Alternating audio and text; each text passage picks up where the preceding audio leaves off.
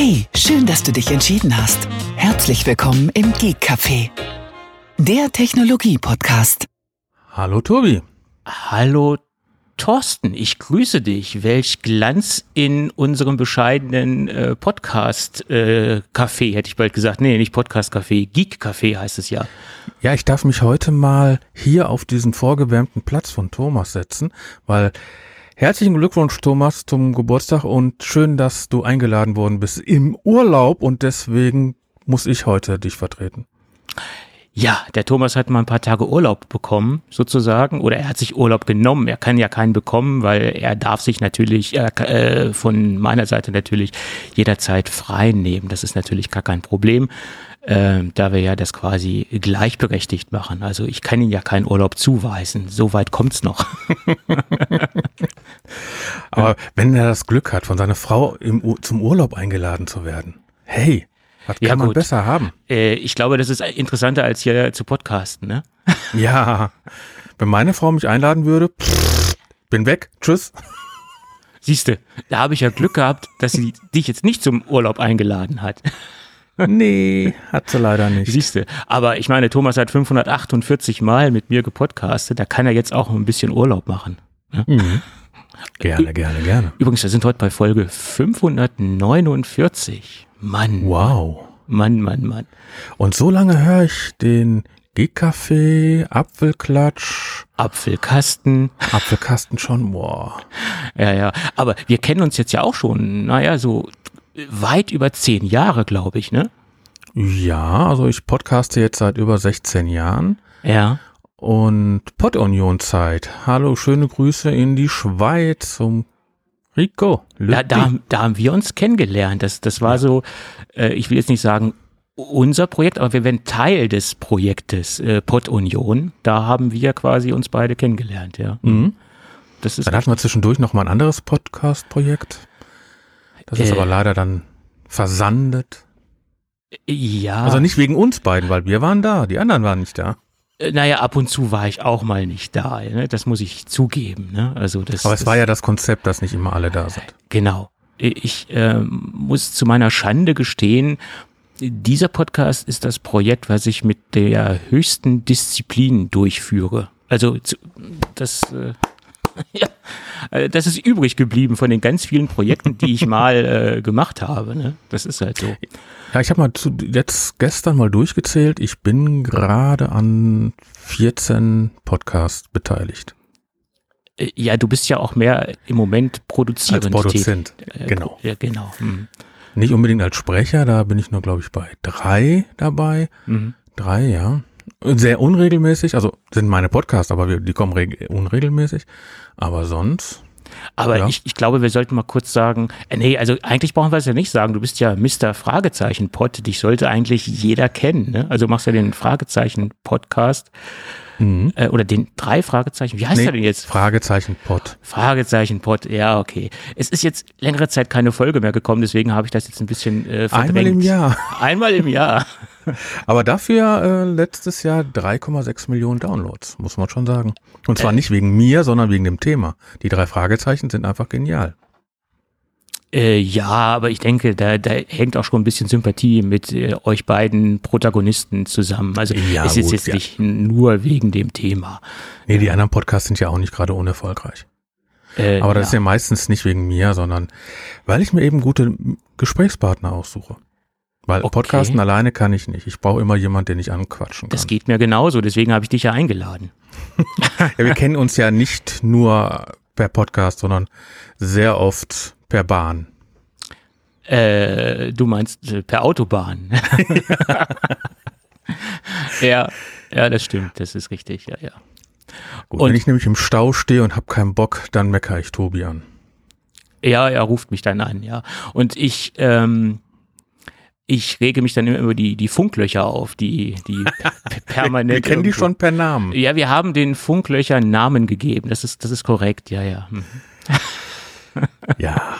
Aber äh, wir sitzen ja hier im Café. Ja. Und das, hier sind ja Geeks. Also nur zu meiner Person, ich mache seit 16 Jahren Podcast, bin Vorsitzender des Deutschen Podcastvereins, betreibe einige Podcasts, produziere Podcast im podcaststudio.nrw, meine privaten Podcast unter vierohren.de und das ist erstmal genug. Ja, keine, Und wer im März Lust hat, Ja. wer diesen Podcast hört und im März, letztes Wochenende, also 24., 25., 26., glaube ich, äh, könnte vielleicht wieder nach Essen kommen. da ist das Podcamp, richtig? Ja. Mhm. Ich weiß. Da müssen Also wir dann. erwähne ich jetzt nur hier in diesem Podcast. Und wer hier eine E-Mail hinschreibt, keine Ahnung, wie die E-Mail hier dau äh, funktioniert, und äh, der könnte vielleicht Glück haben, eine Karte zu gewinnen für ein Podcamp. Äh, dann nehmen wir die Adresse info at geek-café.de. Das ist äh, Genau. einfacher im Moment. Äh, Aber wirklich nur die Leute, die wirklich wollen, ja, sonst ähm, die dann nach Essen kommen möchten, also Podcaster oder Leute, die Podcaster gerne kennenlernen wollen. genau. Entschuldigung, dass ich dich so überrannt habe damit. Och du, ich bin ja flexibel, also äh, ich bin da doch Spontanität gewohnt, sag ich mal. Also ich lo wir losen dann einfach, wir machen eine Excel-Tabelle, schmeißen alle rein und dann in, äh, machen wir, wie heißt das Tool da? Random.org nehme ich immer für Genau. solche Und dann nehmen wir ein oder zwei Nummern da raus und die laden wir dann zum, die kriegen dann die zwei Wochenendtickets. Ja, schauen wir mal, wie viel daran Ja, teilnehmen. Ja, ja. Ja. Weil, äh, euer Podcast wird ja äh, nicht nur von 99 Leuten gehört. Da gibt's ja so einen komischen Podcast, der hat nur 99 Downloads immer, ne? Der existiert im Moment leider nicht mehr. Also, Ach so, der existiert nicht mehr, siehst du? ich hoffe, du hast jetzt komisch nicht mit äh, despektierlich gemeint, äh, weil es ist ein echt toller Podcast. Nein, Moment, hello, ich, ich, die Leute, die überhaupt einen Podcast machen und sich seit Jahren hier hinsetzen, jede Woche, da ziehe ich den nicht vorhandenen, gerade an, angezogenen Hut vor. ja, ja. Weil Thomas und du, ihr macht das einfach gut. Im Rahmen unserer Möglichkeiten. Äh, sind- ja, okay, da Und- sagen wir mal jetzt nicht zu. Und, und die sind ja auch tag, äh, stark tagesformabhängig, sage ich mal. Das ist halt ganz einfach so. Und Gut, wir treffen uns jetzt samstags nachmittags. Äh, ja, ja, richtig korrekt. Nein, ich meine, mal ist man gut, mal ist man schlecht drauf. Und gerade wenn man einen Podcast wöchentlich aufnimmt, dann bekommt der Hörer natürlich auch gewisse äh, Performance-Schwankungen mit. Ne? Das ist ganz klar. Ne? Also wie ich damals jeden Morgen zu hören war, zwischen 6 Uhr und 10 Uhr. Oh, da haben einige Hörer damals angerufen im Sender und sagen, oh Gott, gib denen mal einen Kaffee. Nimmt den Mann vom Sender. Ach nee, ich habe gute Musik gemacht. Gut. Äh, du meinst, das kompensiert dann die, die Moderation. Okay, okay. Ja, aber wenn die Leute im Stau standen und haben das gehört, war es eben ganz gut. Mhm. Gut, aber sonst wäre ich auch nicht sechs Jahre auf Sender gewesen, wenn ich so schlecht gewesen wäre. Ne? Das ist richtig. Siehst du, ich, ich war nur mal ein halbes Jahr im Stadtradio Göttingen zu hören und die haben mich dann auch immer nur aus dem Keller geholt, wenn ich was zu Technikthemen sagen sollte. Wenn der dann, Computer kaputt war, dann musst Nee. du ihn reparieren. das nicht. Die haben dann immer so, ein paar Technikthemen mit mir besprochen, aber ist auch schon lange her.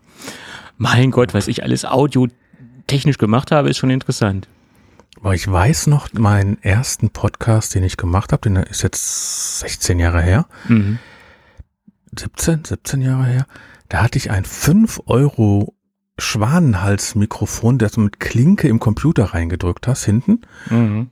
Und da habe ich dann kurz Zeit später dann so ein Gerät geholt, so, ein, so eine Soundkarte, die man vorne in den dreieinhalb Zoll Schacht reingetan hat oder diesen fünfeinhalb Zoll Blende, Mhm. so eine CD-Blende. Da konnte man dann auch, konnte man dann SD-Karten reintun oder so- und sowas. Und Ja. da habe ich dann den Schwanenhals-Mikrofon dran gemacht, weil es gab noch keine vernünftigen Mikrofone, die man sich leisten konnte. Und dann hat mir doch jemand gesagt, nimm ein normales Mikrofon und Mhm. schließ das per XLR mit Audiointerface und sowas an. Ja, und dann habe ich doch mal Geld in die Hand genommen. Weil so ein Mikrofon war damals richtig teuer. Und so ein Audiointerface. Ja, und ich meine, wenn man mit so einem Projekt anfängt, weiß man ja auch nicht, ob man dabei bleibt. Ne? Nee, ich war immer der Meinung, fang ruhig mit einem günstigen Mikrofon an, hm. weil wer jetzt wie hier so ein Neumann-Mikrofon nimmt und mal 1500 Euro für so ein Mikrofon bezahlt äh, und dann das Ding in der Ecke legt, ist ein Idiot. Mm. Ja, Ja, Ja, klar. Gut, aber ich weiß nicht, wie viel, Mik- äh, gut, ich bin ja auch Betreiber eines Podcast-Studios eben und ich weiß nicht, wie viele Mikrofone wir da rum, ich da rumliegen habe. Mhm. 40, 50? Keine Ahnung. Und ich probiere immer gerne Mikrofone aus. Das ist immer schön. Und dann liegen die immer so doof rum. Eigentlich hätte ich ja gerne, dass die mir die zuschicken. Ich teste die und kann die wieder wegkriegen. Aber Äh, leider ja. muss ich die immer kaufen. Du, äh, wir haben hier eine Plattform, wo uns sehr viele Hersteller zuhören und falls uns hier irgendjemand zuhört aus der Hersteller-Community, äh, Sennheiser, Shure, wie sie alle heißen, ähm, fühlt euch frei, den Thorsten zu kontaktieren. Weil das ist ja hier nur mein Nebenjob. Mein Hauptjob, ich konstruiere und entwickle ja Schwingungselemente für Mikrofone und Lautsprecher. Also ich habe ja, sagen wir mal so, auch so diesen, diesen te technischen Background dabei. Das heißt also, ich weiß, dass ein Neumann-Mikrofon gut ist und ich weiß, warum ein Mikrofon gut ist. Ja, ja, klar.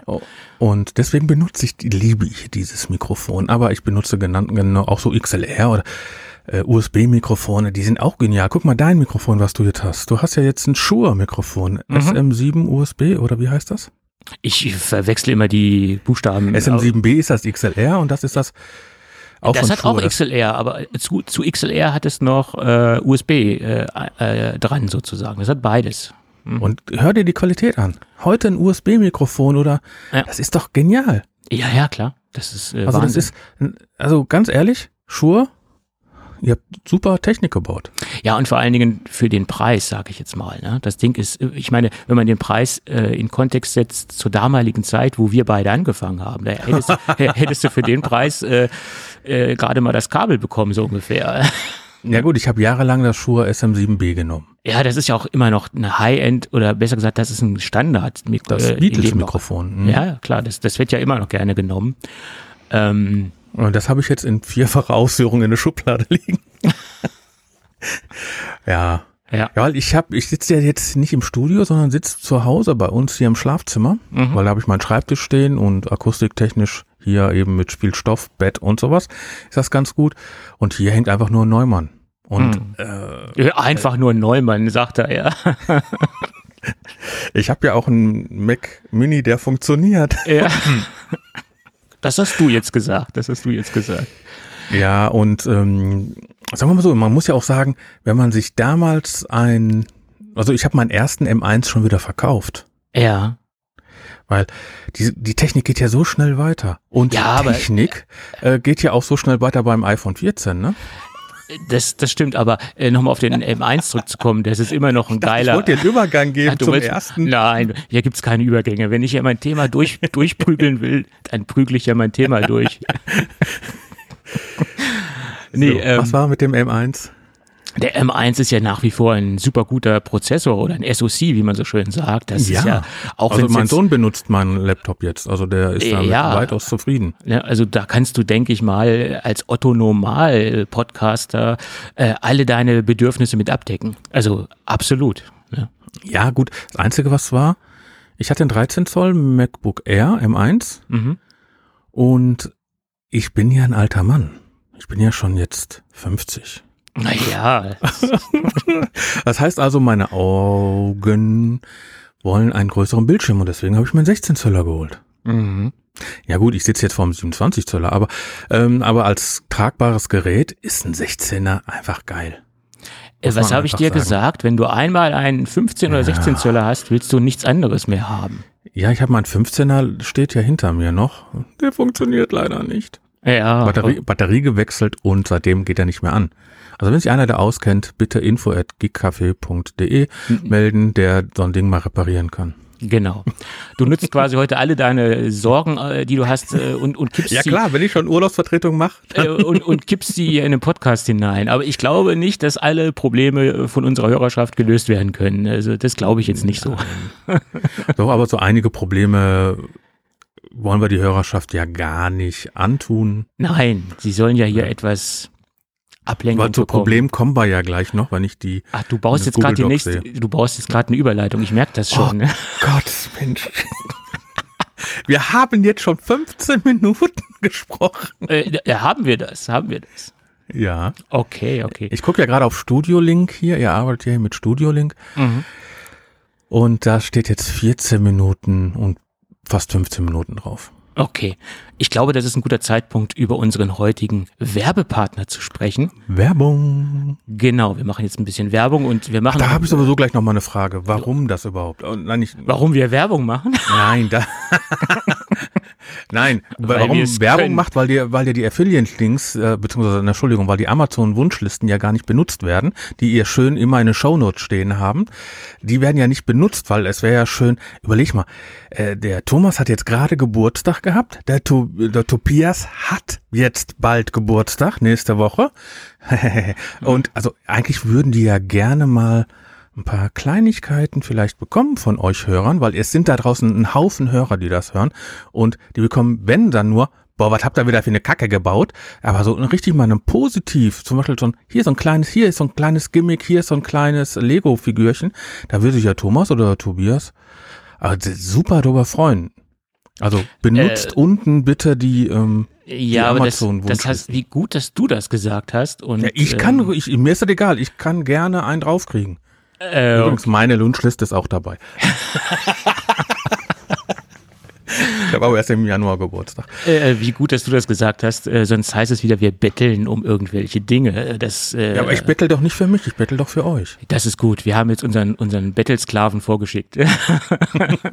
Nein, weil ich finde es immer schade, weil wir haben so viel bei dem Fragezeichen-Bot, haben wir immer so viel Hörer gehabt. Mhm. Oder haben so viel Hörer. Und es ist ganz am Anfang immer so gewesen, dass keiner, wenn, dann kamen nur negative Sachen drüber. Ihr habt wieder das falsch gemacht oder das. Wir haben ja nie behauptet, dass wir Ahnung von den drei Fragezeichen haben. Ja? Also wir hören das aus der Sicht von Erwachsenen, hören wir die drei Fragezeichen und labern darüber. War einfach nur zwei Kumpels, die darüber labern. Wirklich labern. Und das sagen wir auch ganz klar. Wir haben nicht da an, wenn, da gibt's super Podcasts, die einfach nur, die wissen genau, wann Justus M gesagt hat und wann der ein gelbes Auto, wann der ein rotes Auto, wann der ein grünes Auto, interessiert mich doch nicht. Aber die wissen das genau und die sind super. Und aber äh, wir haben nie eine Rückmeldung bekommen, hey, ihr seid gut, ihr seid positiv, ihr seid und dann hatten wir mal eine Zeit lang Patreon oder sowas, dann dann haben da auch welche da was, was bezahlt, das war auch schön. Aber das haben wir dann hinterher wieder weggenommen, weil das uns ein reines Hobbyprojekt war. Wir wollten auch keine Werbung drauf machen, obwohl wenn man jetzt den Fragezeichen-Pod hört, hört man davor Werbung, weil unser Anbieter, äh, bei dem wir sind, ähm, ist der andere Anbieter, den ihr habt, aber der da kann man Werbung vorschalten und so finanziert sich wenigstens das Hosting dabei. Weil wenn, wenn wir keine Zeit haben oder wir haben ja keine Werbepartner wie hier, ne, die mal das Hosting, weil so viel Geld nimmt er ja auch nicht ein, aber äh, das ist ja schon, dass man gerade sagt, Hosting mal so ein bisschen das drumherum bezahlen kann, aber auch nicht alles, weil ihr lebt nicht davon und ich lebe auch nicht davon. Das ist, Nein, darum nein, nein. könnte man ja vielleicht auch mal die Hörer darum bitten, hey, macht doch mal eine positive Nachricht, sagt, hey, ihr macht da Zeit, vier, 549 Folgen, total super, macht weiter und äh, ach, was, was, 549 sind 5,49 Euro, die überweise ich euch mal oder schenk euch dafür ein Amazon. Ja, Weil es, ja. das ist doch was mal was Po- Positives. Und nicht nur immer, ihr seid doof, ihr seid doof, ihr habt das falsch, ihr habt das falsch. Ich mache bestimmt heute eine ganze Menge Fehler. Ja, aber da, dafür sind wir ja hier, hätte ich bald gesagt. Nein, Quatsch. aber das ist ja, das ist normal, das ist menschlich, sage ich mal. Ne? Und äh, wir haben auch niemals in Anspruch genommen, dass das hier eine Hochglanzproduktion ist. Äh, wir sind uns quasi äh, treu geblieben in den jetzt elf Jahren mittlerweile, die wir das äh, gemeinsam, also Thomas und ich gemacht haben. Und ähm, ich sag mal auch, wenn wir das Projekt von heute so neu starten würden, hätten wir wahrscheinlich ganz, ganz, ganz wenige Hörer. Äh, Aber ihr habt ja auch einige Hörer in Düsseldorf, das muss man ja ganz auch klar sagen. Ne? Also alle, die uns jetzt hier über streamd, radiodüsseldorf.de hören, schöne Grüße. Ihr hört uns live donnerstags abends ab 22 Uhr. Ja, Und wer 22 Uhr ein Radio anmacht, ein Streaming-Radio anmacht und das hört, super, herzlichen Glückwunsch, ihr seid super. Ja, wir haben es mal umgedreht. Wir verwerten unseren Podcast im Radio und das Radio verwertet ja sonst immer ihre Produkte äh, im Podcast und wir haben das mal umgedreht. das, Ja. das stimmt, ja, ja. Gut. Also, also immer nur, denkt dran, die Leute, die meckern, ja. ey, die haben es geschafft, im Radio zu kommen. Ihr nicht. Ja, ja, jetzt. Entschuldigung, jetzt, das war jetzt provokant. Ja, Gut, aber jetzt, Jetzt bin ich ja ganz rot geworden. Jetzt übergießt du hier unser Projekt mit äh, Lobpudelei. Okay, okay, okay. so, Hätte ich, Werbung. das, hätte ich das vorher gewusst, hätte ich dich gar nicht eingeladen. Ich, ich werde ja ganz, ich werde ja ganz genannt und schäme mich gerade hier in Grund und Boden. Gut, aber ich, ich, will das, ich will gleich eine Frage stellen zu dem Produkt, weil ich sehe hier, wer Werbepartner ist. Ich hoffe, du stellst auch eine Frage, die ich beantworten kann. Das, das hoffe ich jetzt mal. Okay. Äh, mein Podcast heißt Warum? Und genau diese Frage stelle ich gleich. Ah, Einer deiner vielen Podcasts, okay. Ja. ja, also wir haben Werbung, wie wir das jetzt schon zum vierten Mal gesagt haben. Werbung. Genau. Und wir haben heute zum zweiten Mal dabei die Firma Cyberpower. Und wer treuer Hörer äh, von unserem Podcast ist, der wird festgestellt haben, dass wir die auch im letzten Jahr schon dabei hatten. Ähm, das zeigt natürlich auch, dass es gut funktioniert hat, äh, sonst wären sie keine Wiederholungstäter. So, und jetzt muss ich mal kurz dahin klicken, damit ich das auch äh, präsent habe. Ähm, in der letzten Folge habe ich gesagt, dass es ganz wichtig ist oder man sich darüber Gedanken machen sollte, auch im Privatbereich mit USV-Systeme zu arbeiten. Und da gab es einen kleinen Aufhänger, den ich da eingebaut habe und ich nochmal darauf hingewiesen habe, dass es gerade für Besitzer von einem NAS-System interessant sein kann und es nicht nur kann, sondern es interessant ist, äh, sich mit einem kleinen USV-System zu beschäftigen. Und dann kam eine Hörerfrage, ja, was nimmt man denn da? Auf was sollte man achten? Und was kostet das? Tja, Oh ja. das, ist eine sehr berechtigte Frage und äh, dieser Frage möchte ich jetzt gerne nachgehen. Äh, grundsätzlich ist es so, was hat man für Ansprüche? Wie lange soll das NAS-System weiterlaufen bei einem Stromausfall? Nach meiner Meinung ist es so, ähm, wenn man einen Stromausfall hat, der länger dauert, das kann man ja meistens nicht voraussehen, wenn sowas passiert, ähm, dann ist es sehr kostspielig, sein, sein, seine ganze IT-Infrastruktur längere Zeit zu betreiben, wenn man das mit ähm, Batteriesystemen machen möchte oder Akkuzellen machen möchte, ähm, gerade für den Privatbereich. Ähm, Ja, weil wenn ich, ich überlege, ich habe hier meine Fritzbox, danach habe ich zwei, drei Nasslaufwerke da drauf und meinen Rechner noch. ja. Wenn da der Strom ausfällt, weiß ich hundertprozentig, eine Platte ist kaputt. Genau, und das kann man halt mit USV-Systemen unterbinden. Das heißt, wie du es eben schon richtig sagtest, wenn ad hoc ohne Vorwarnung der Strom ausfällt und ein Ne- NAS-System äh, fährt, muss runterfahren oder kann ja dann letztendlich gar nicht runterfahren, weil dann einfach der Strom komplett weg ist, dann kann es passieren, wenn es unglücklich äh, die Platte trifft, wenn sie gerade in einem Schreibvorgang ist, wenn der Schreiblesekopf an einer ungünstigen Stelle steht, etc. pp, dass die Festplatte einen Schaden bekommt. Wie gesagt, es kann passieren, die Chance besteht. Es kann auch passieren, dass die Software in irgendeiner Weise komplett durcheinander kommt, weil äh, ein NAS-System ist letztendlich nichts anderes als ein Computer. Es läuft ein ganz normales, äh, was heißt normales, ein angepasstes Betriebssystem auf dem ganzen ähm, und wenn das äh, plötzlich den Strom äh, entzogen bekommt, ohne jegliche Vorwarnung, äh, und das, das Ding mitten im Schreibprozess ist, was man bei einem zentralen NAS-System ja so gar nicht kontrollieren kann, weil man halt auch gar nicht weiß, wer in dem Moment alles drauf zugreift, dann kann es zu Datenverlust kommen oder auch letztendlich nicht nur zu Datenverlust, sondern auch zu Hardwareverlust. Wie gesagt, das kann passieren, muss nicht passieren. Und um das und, und um dem vorzubeugen, sollte man sich äh, mit einem USV-System auseinandersetzen. Und da gibt es ja so Vorurteile, Mensch, das ist ziemlich teuer, das ist für den Privatanwender gar nichts. Mm, Das, Ja, das dachte ich auch immer. Mhm. äh, das war mal so, ähm, vor zig Jahren, aber ich möchte auch dem Hörer gleich einen Tipp geben, was er einsetzen kann, wenn er das zum Beispiel nur so einsetzen möchte, dass das ganze System automatisiert und geordnet runterfahren kann. Also es merkt dann automatisch, dass der Strom weg ist.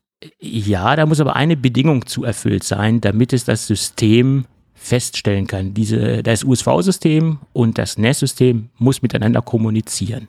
Logischerweise. Mhm. Weil wenn man sich nicht unterhält, kann man auch keine Veränderung feststellen. Also sind dazwischen irgendwelche Kabel dann noch oder was? Oder das ist geht korrekt. das über den Stromkabel? Nee, nee, das ist verbunden miteinander. Und dazu muss ein Protokoll vorhanden sein, das sogenannte SNMP-Protokoll. Das bedeutet Simple Network Management Protokoll. Und dieses Protokoll muss dementsprechend das NES-System sprechen und natürlich das USV-System. Ähm, beim Netzsystem ist es relativ simpel. Das, das sprechen quasi, ich sag mal so aus dem Bauch heraus, 90, 95 Prozent aller Systeme. Also da, da ist man mit QNAP, mit Synology, äh, Asus Tor, wie sie alle heißen, auch die. Auch hier so meine West Digital? ähm, Diese NAS-Platten? Das kann ich dir nicht Also genau die- sagen. Da gibt's ja diese Book-Platten. äh, äh, weiß ich nicht, ob Gut. das. Äh, Hau ich ihn auf den Glatteis. Ja. Ähm, weil ich kann ja immer nur für das sprechen, wo ich dementsprechend die Produkte auch im Einsatz habe und wo ich jetzt aus dem Kopf weiß, dass es halt funktioniert. Also die QNAPs und die Synologies. die, auf jeden Fall Asus Store auch und es gibt auch noch viel günstigere NES-Systeme. Also dieses Ja? SNMP ist quasi ein relativ niederschwelliger Standard, der sehr Aber oft. wenn, äh, aber wenn ich dich immer höre, dann, dann kann ich doch sagen, ich geh, bleib doch bei meinen Synology oder SQNAP, weil das, äh, weil das, da habt ihr ja schon mal Erfahrungen drüber gemacht, die sind doch gut. Äh, natürlich sind die gut. Äh, ich, äh, äh, aber das ist halt so, dass jeder auch andere Ansprüche hat. Es gibt natürlich auch Nutzer, die möchten nur ein relativ simples System haben, was wenig kann, was nur eine zentrale Datenablage ist und was jetzt die ganzen zusätzlichen Features von QNAP gar nicht ähm, oder die gar nicht genutzt werden. Und da muss man jetzt natürlich nicht äh, auf ein QNAP-System gehen. Da gibt es günstige Lösungen, sage ich jetzt mal. Aber das ist Na gut, aber, aber anderes das, der Thema. nächste Step ist eben wie die Kommunikation, da gibt's eben dieses S so und so so und so, was ich mir sowieso nicht merke, aber kann ich bestimmt in den Show Notes nachlesen. Ja. Also dieses Simple Network Management Protokoll, äh, das ist der, Knack, der Knackpunkt, wo man darauf achten soll. Dieses Protokoll muss das NES sprechen und das sollte oder es muss auch, um die optimale Funktionalität, Funktionalität zu gewährleisten, das ähm, USV-System sprechen. Und ich habe mal exemplarisch von Cyberpower mir ein System rausgesucht. Das ist nämlich das Cyberpower UT 850 EG, also EG für Erdgeschoss, nein, also wie Erdgeschoss, nicht für Erdgeschoss. ähm, und das ist sehr schön, ähm, oder das zeigt sehr schön, dass ein USV-System quasi Und nicht wie heißt das nochmal? ich bin da ein bisschen böse, weil ich. UT 850 EG. Und dieses System äh, zeigt ganz hervorragend, dass äh, ein USV-System nicht teuer sein muss, weil das Ding kostet gerade bei Amazon günstige 83 Euro. Ach so. Ach so, sagt er, ja. Äh, ich habe so 300 gedacht. Naja, das 400? ist natürlich geht nach oben ganz viel, aber wenn man nur sein USV, äh, sein NES-System sicher herunterfahren möchte und davon äh, sicherstellen möchte, dass kein Datenverlust existiert, reicht so ein System für 83 Euro äh, komplett aus. Muss ich dann für jedes NAS ein eigenes System haben? Es gibt größere äh, USV-Systeme, da kannst du natürlich mehrere äh, koppeln, sage ich jetzt mal. Mhm. Ähm, äh, das skaliert natürlich nach oben. Ähm, aber da ja NES-Systeme oft auch räumlich voneinander getrennt sind, ähm, ist es meistens so, dass man dann zu jedem NES-System auch ein kleines USV-System stellt. Gut, aber wenn wenn ich sehe, dass das NAS-System irgendwie 600 Euro kostet, kann ich auch nochmal 80 Euro für so ein Sicherungsding bezahlen. Seine Daten sollten einen was wert sein, äh, sage ich Ja. jetzt mal. Oh ja, also ein Herst ich, mu- ich kann aus eigener Erfahrung sagen, eine Festplatte zu jemand hinzuschicken, um wieder Daten hinzukriegen, ist teuer. Äh, Die Platten, die du mir geschickt hast, die habe ich aber günstig abgerechnet. ja, ja, aber ich, ist ja auch ein firmentechnisch sind ja auch noch ein paar gelaufen und da Ja, ja, klar. Das ist teuer. Also wenn du das wirklich zu einem großen Dienstleister schickst, dann ist das relativ, nicht nur relativ, sondern es ist teuer. Äh, da kann ich auch ein Lied von singen. Ähm, aber das ist noch ein ganz anderes Thema. Gut. aber vielleicht sollten wir noch ein paar kleine Worte zur Firma Cyberpower verlieren, was ähm, vielen ja gar nicht so bekannt ist, dass Cyberpower eines der führenden äh, Hersteller ist im Bereich äh, USV-Anlagen. Viele kennen den konkurrierenden äh, drei Buchstaben-Konzern. Das ist quasi bei vielen so quasi im Kopf das äh, Unternehmen für USV-Systeme. Aber Cyberpower mhm. ist jetzt mittlerweile seit 25 Jahren am Markt und sie sind in 17 Ländern aktiv. Äh, gegründet wurden sie in den USA. In Deutschland haben sie mittlerweile einen CEO, der 25 Jahre im Bereich USV-Systeme unterwegs ist und seit 10 Jahren ähm, bei Cyberpower äh, am Ruder steht sozusagen. Und der Mann, der lebt quasi USV-Systeme. Also den kannst du nachts um drei wecken, der kann dir quasi alle Neuigkeiten, alle Standards runterbeten. Äh, der ist quasi eine lebende USV-Anlage, der gute Mann. Also der, der betreibt das Ganze mit Leidenschaft. Also das ist wirklich ähm, interessant, was, was der an Fachwissen hat. Also der macht das nicht nur, um Geld zu verdienen, der macht das wirklich aus Passion und aus Leidenschaft. Da merkt man wirklich, der brennt für das Thema äh, USV-Systeme und wofür auch die Firma ähm, Cyberpower brennt, im Gegensatz zu einigen anderen Anbietern, die das Thema so ein bisschen vernachlässigt haben. Ähm, Cyberpower setzt auf Green Energy. Das bedeutet, sie äh, sind jetzt nicht nur gerade aktuell auf diesen Stromsparzug aufgesprungen, auf den jetzt im Moment alle aufspringen, logischerweise. Äh, also sind wirklich nachhaltig. Sie sind wirklich nachhaltig und sie haben bereits im Jahr 2011 damit angefangen, ihre Systeme aktiv äh, ökologisch nachhaltig zu designen und zu gestalten. Also die äh, sitzen in der Nähe von München unter Schleißheim. Ne? Das heißt also, wenn die schon 2011 angefangen haben, haben die wirklich früh angefangen. Äh, also mit dem Thema Green Energy, äh, mit ihren ja, Systemen ja. sind sie schon lange im Markt äh, sozusagen und machen das schon etwas länger. Aber diese aktive äh, Verbesserung und die, das Gestalten äh, besserer, energieeffizienterer Systeme, damit beschäftigen sie sich quasi seit 2011. Und damit heben sie sich nach meiner Meinung von den konkurrierenden Unternehmen ähm, signifikant ab. Äh, andere betreiben das Thema zwar auch, aber nicht in dieser Tiefe und in dieser, ähm, äh, in dieser äh, Effizienzstufe. Äh, sie haben da eine Menge Patente bekommen auf das Ganze und die ähm, Lösungen, die sie quasi verbaut haben, ähm, die sind quasi alle patentiert und von anderen so jetzt auch nicht einsetzbar. Und im besten Fall sind sie zu vergleichbaren Produkten äh, bis zu 93 Prozent energieeffizienter unterwegs. Und das passt natürlich gerade äh, in die heutige Zeit sowieso rein. Und wenn ich halt äh, gerade solche USV-Systeme einsetze und das gerade in einem größeren Umfeld mache, ist es natürlich wichtig, auch Energie zu sparen. Ja, das ist ganz klar. Also, das ist ein Kernmerkmal äh, der Cyberpower USV-Systeme. So, und ganz zum Schluss noch eine ganz kleine, eine ganz kleine Erklärung, äh, weil ein Hörer noch danach fragte, es gibt ja jetzt im Moment diese äh, exorbitant großen Akkusysteme von, ah. ne? Äh, die man so gerne in der Werkstatt nimmt und ihre Kreissäge dran macht. Äh, ja, also diese Henkelmänner etc. pp. Ne? Und da hat mhm. einer gesagt, Mensch, das kann ich doch auch als USV-System nehmen. Da habe ich nur gesagt, falsch. Ähm, mhm. Weil dieses System ist nicht dafür geeignet, autark, instantan quasi einzuspringen und automatisiert einzuspringen. Die kann ich dann nur einsetzen, wenn der Strom quasi schon ausgefallen ist und ich muss die manuell in Betrieb nehmen.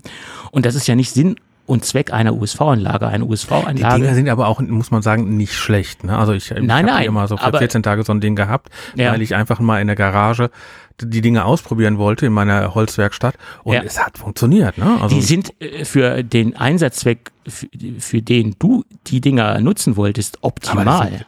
Aber die sind keine, äh, äh, aber es sind keine, keine USV-Systeme, nein. USV-Systeme. Weil genau. USV-Systeme haben eine ganz andere Grundkonzeption und sie springen quasi instantan sofort ein, wenn der Strom weg ist, äh, quasi äh, nahtlos. Und das können diese großen Power-Systeme oder diese großen Powerbanks gar nicht leisten von der Grund Grundkonzeption her. Und dazu kommt, ähm, bei Cyberpower ist es so, dass äh, man aber die USV-Systeme von Cyberpower zum größten Teil auch als Powerbank benutzen kann, weil sie USB-Ausgänge haben. Also da ist das Ding wiederum umgedreht gestaltet, da geht das wiederum. Also von daher ist es auch ganz interessant. ähm, sich ein Cyberpower-System anzuschauen mit USB-Ausgängen, weil das ist gleichzeitig auch eine große Powerbank. Also äh, wirklich Link, Link, Link, Link, Link. Da muss ich mich mal hundertprozentig nochmal mit reinarbeiten, weil ich habe so ein Ding hier zu Hause noch nicht. Ja, da müssen wir uns auch nochmal drüber unterhalten, hast du recht. Äh, zumindest äh, empfehlen wir allen Hörerinnen und Hörern, ähm, sich mal auf cyberpower.de umzuschauen und auch schwerpunktmäßig sich mal mit dem Thema äh, Green Energy äh, auseinanderzusetzen, weil da heben sie sich wirklich äh, von den marktbegleitenden Produkten signifikant ab. Gut. Jetzt schließen wir den Werbeblock. Das war ja. Leider ist, ist die Werbung sehr gut gerade bei mir.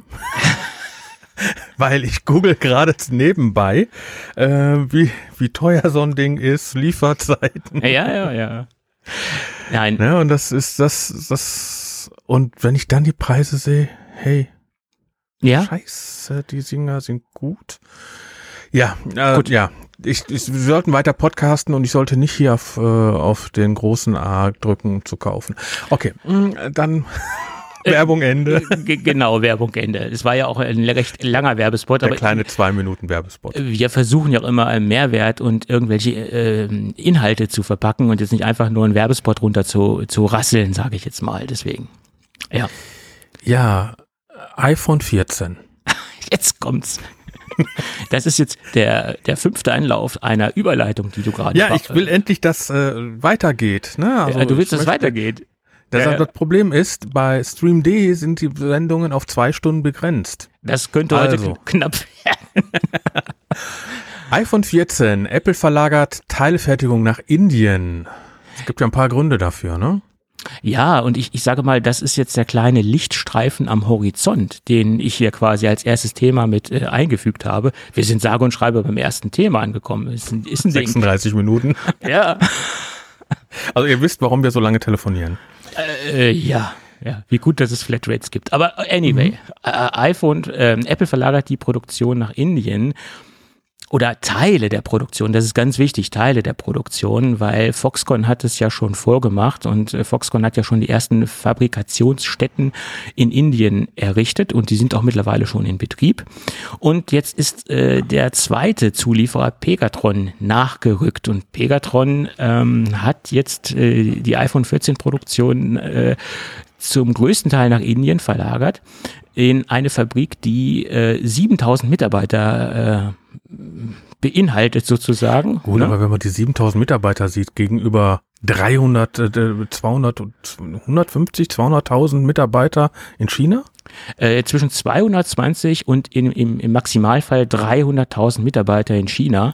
300.000, äh, das ist ein Oh Gott. Äh, das ist Wahnsinn und das ist auch ein, ein, toll, ein toller Einwand, den du ja gerade eingeworfen hast ähm, weil diese 7000 Mitarbeiter sind in Anführungsstrichen nur ein Tropfen auf den heißen Stein. Das ist halt leider so.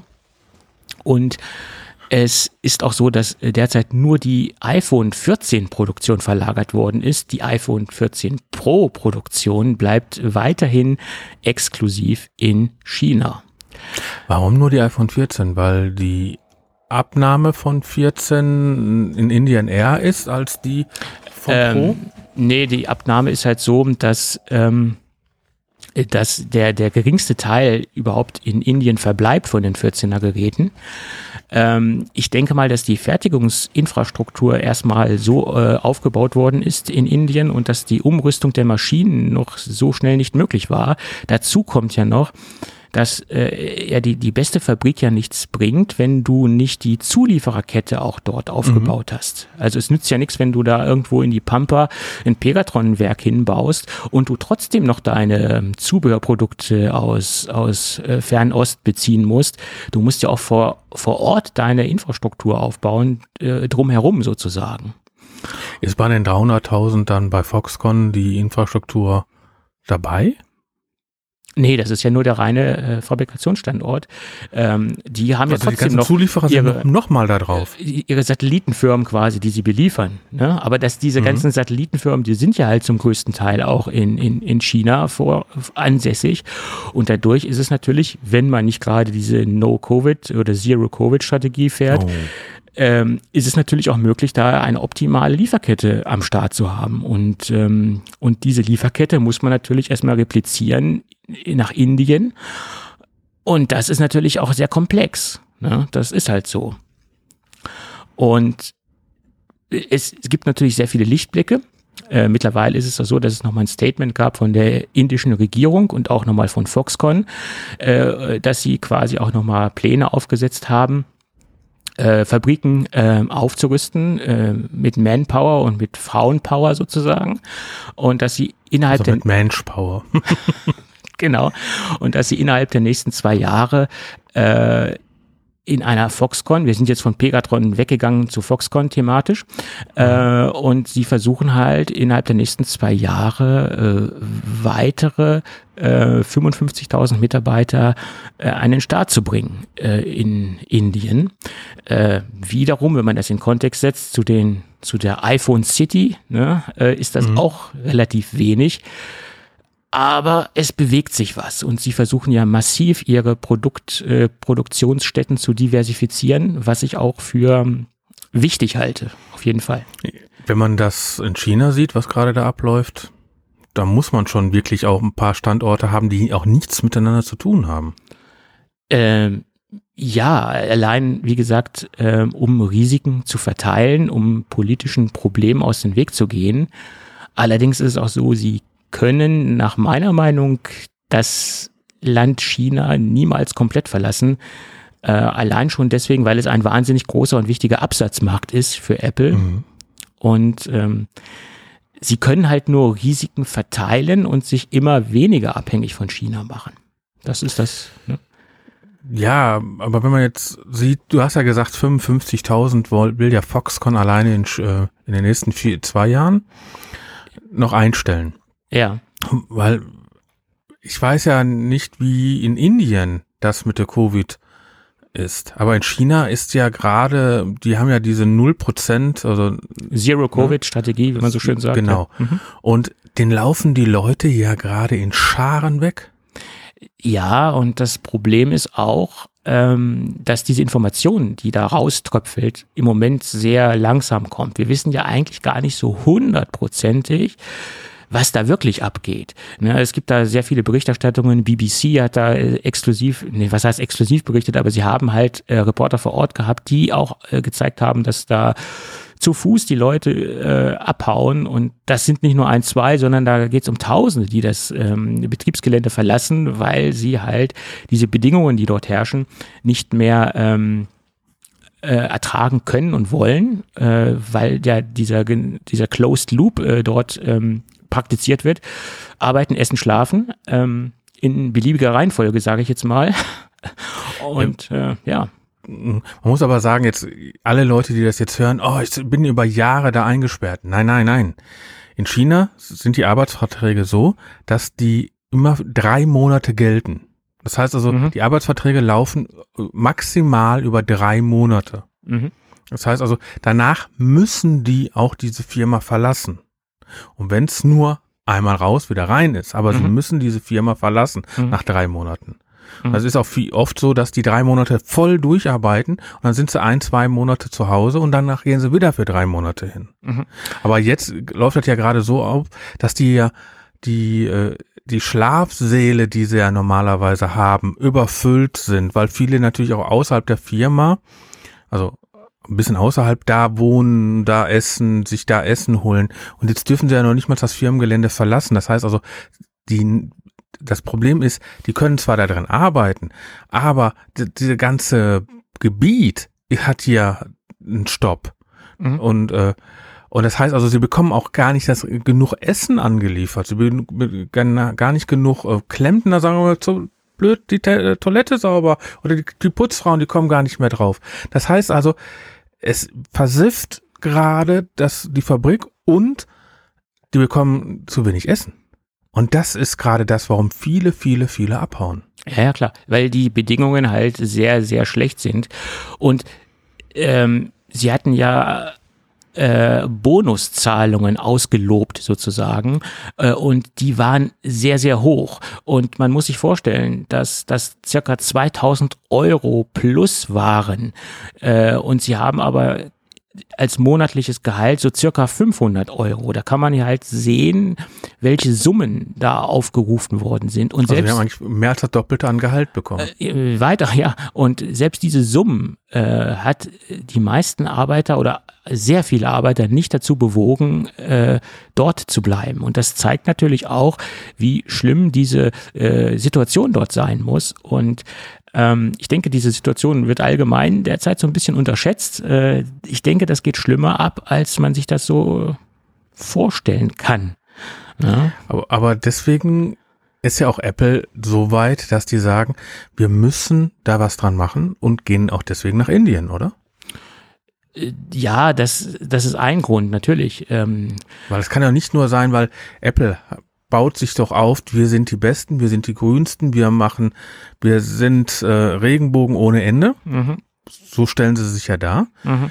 Äh, Ich bin äh, selbst Apple-Jünger, ne? Also, hallo. Aber und dann und kommt sowas wie in China, die Fabriken, die versiffen, die Leute hauen ab, die Leute kriegen nicht genug zu essen. Das kann doch nicht in deren äh, deren Sinn sein. Mhm. Das heißt also, die werden da schon irgendwas machen. Und wenn die Leute sagen, ja, die Apple macht ja nichts und wir wir müssen ja jetzt für 1500 Euro ein iPhone kaufen und die Leute verhungern da im, in der Fabrik.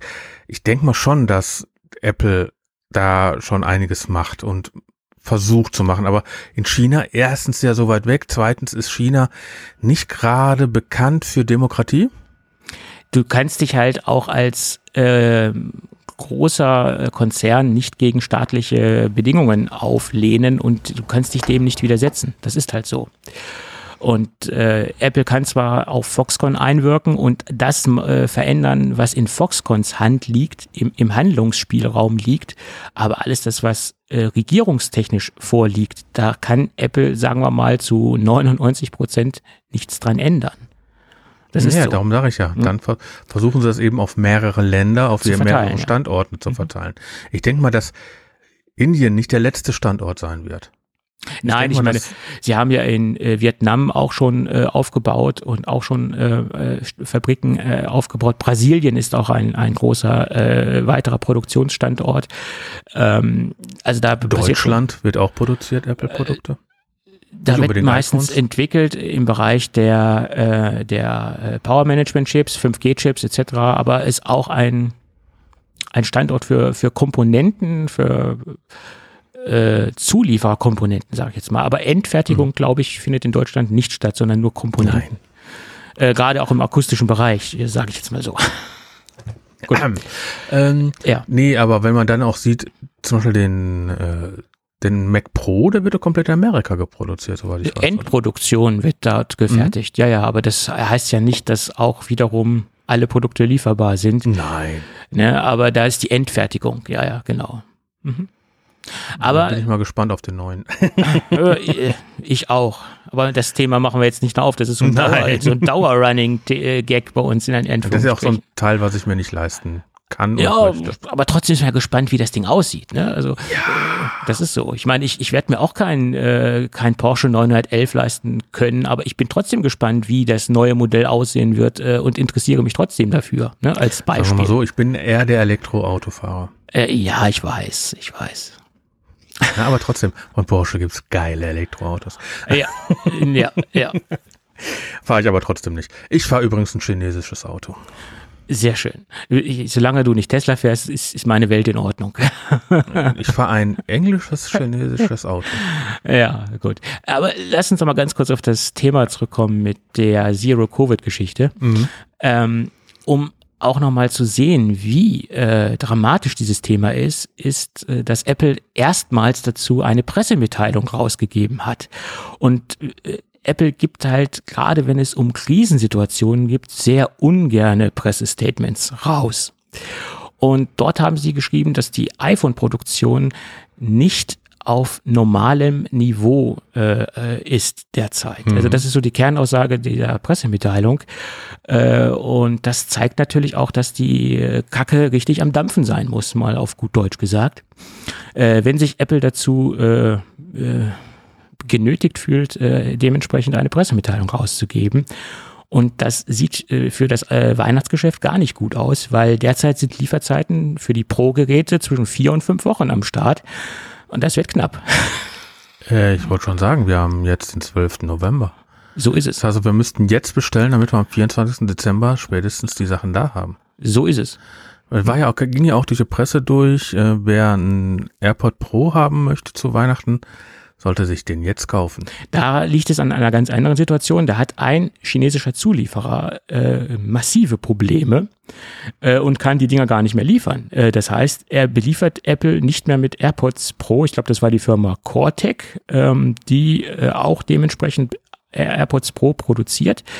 Äh, es ist nicht, Gott sei Dank, nicht der einzige Lieferant, aber es ist einer der Kernlieferanten, äh, der Kernproduzenten und die liefern absolut keine AirPods Pro mehr aus derzeit.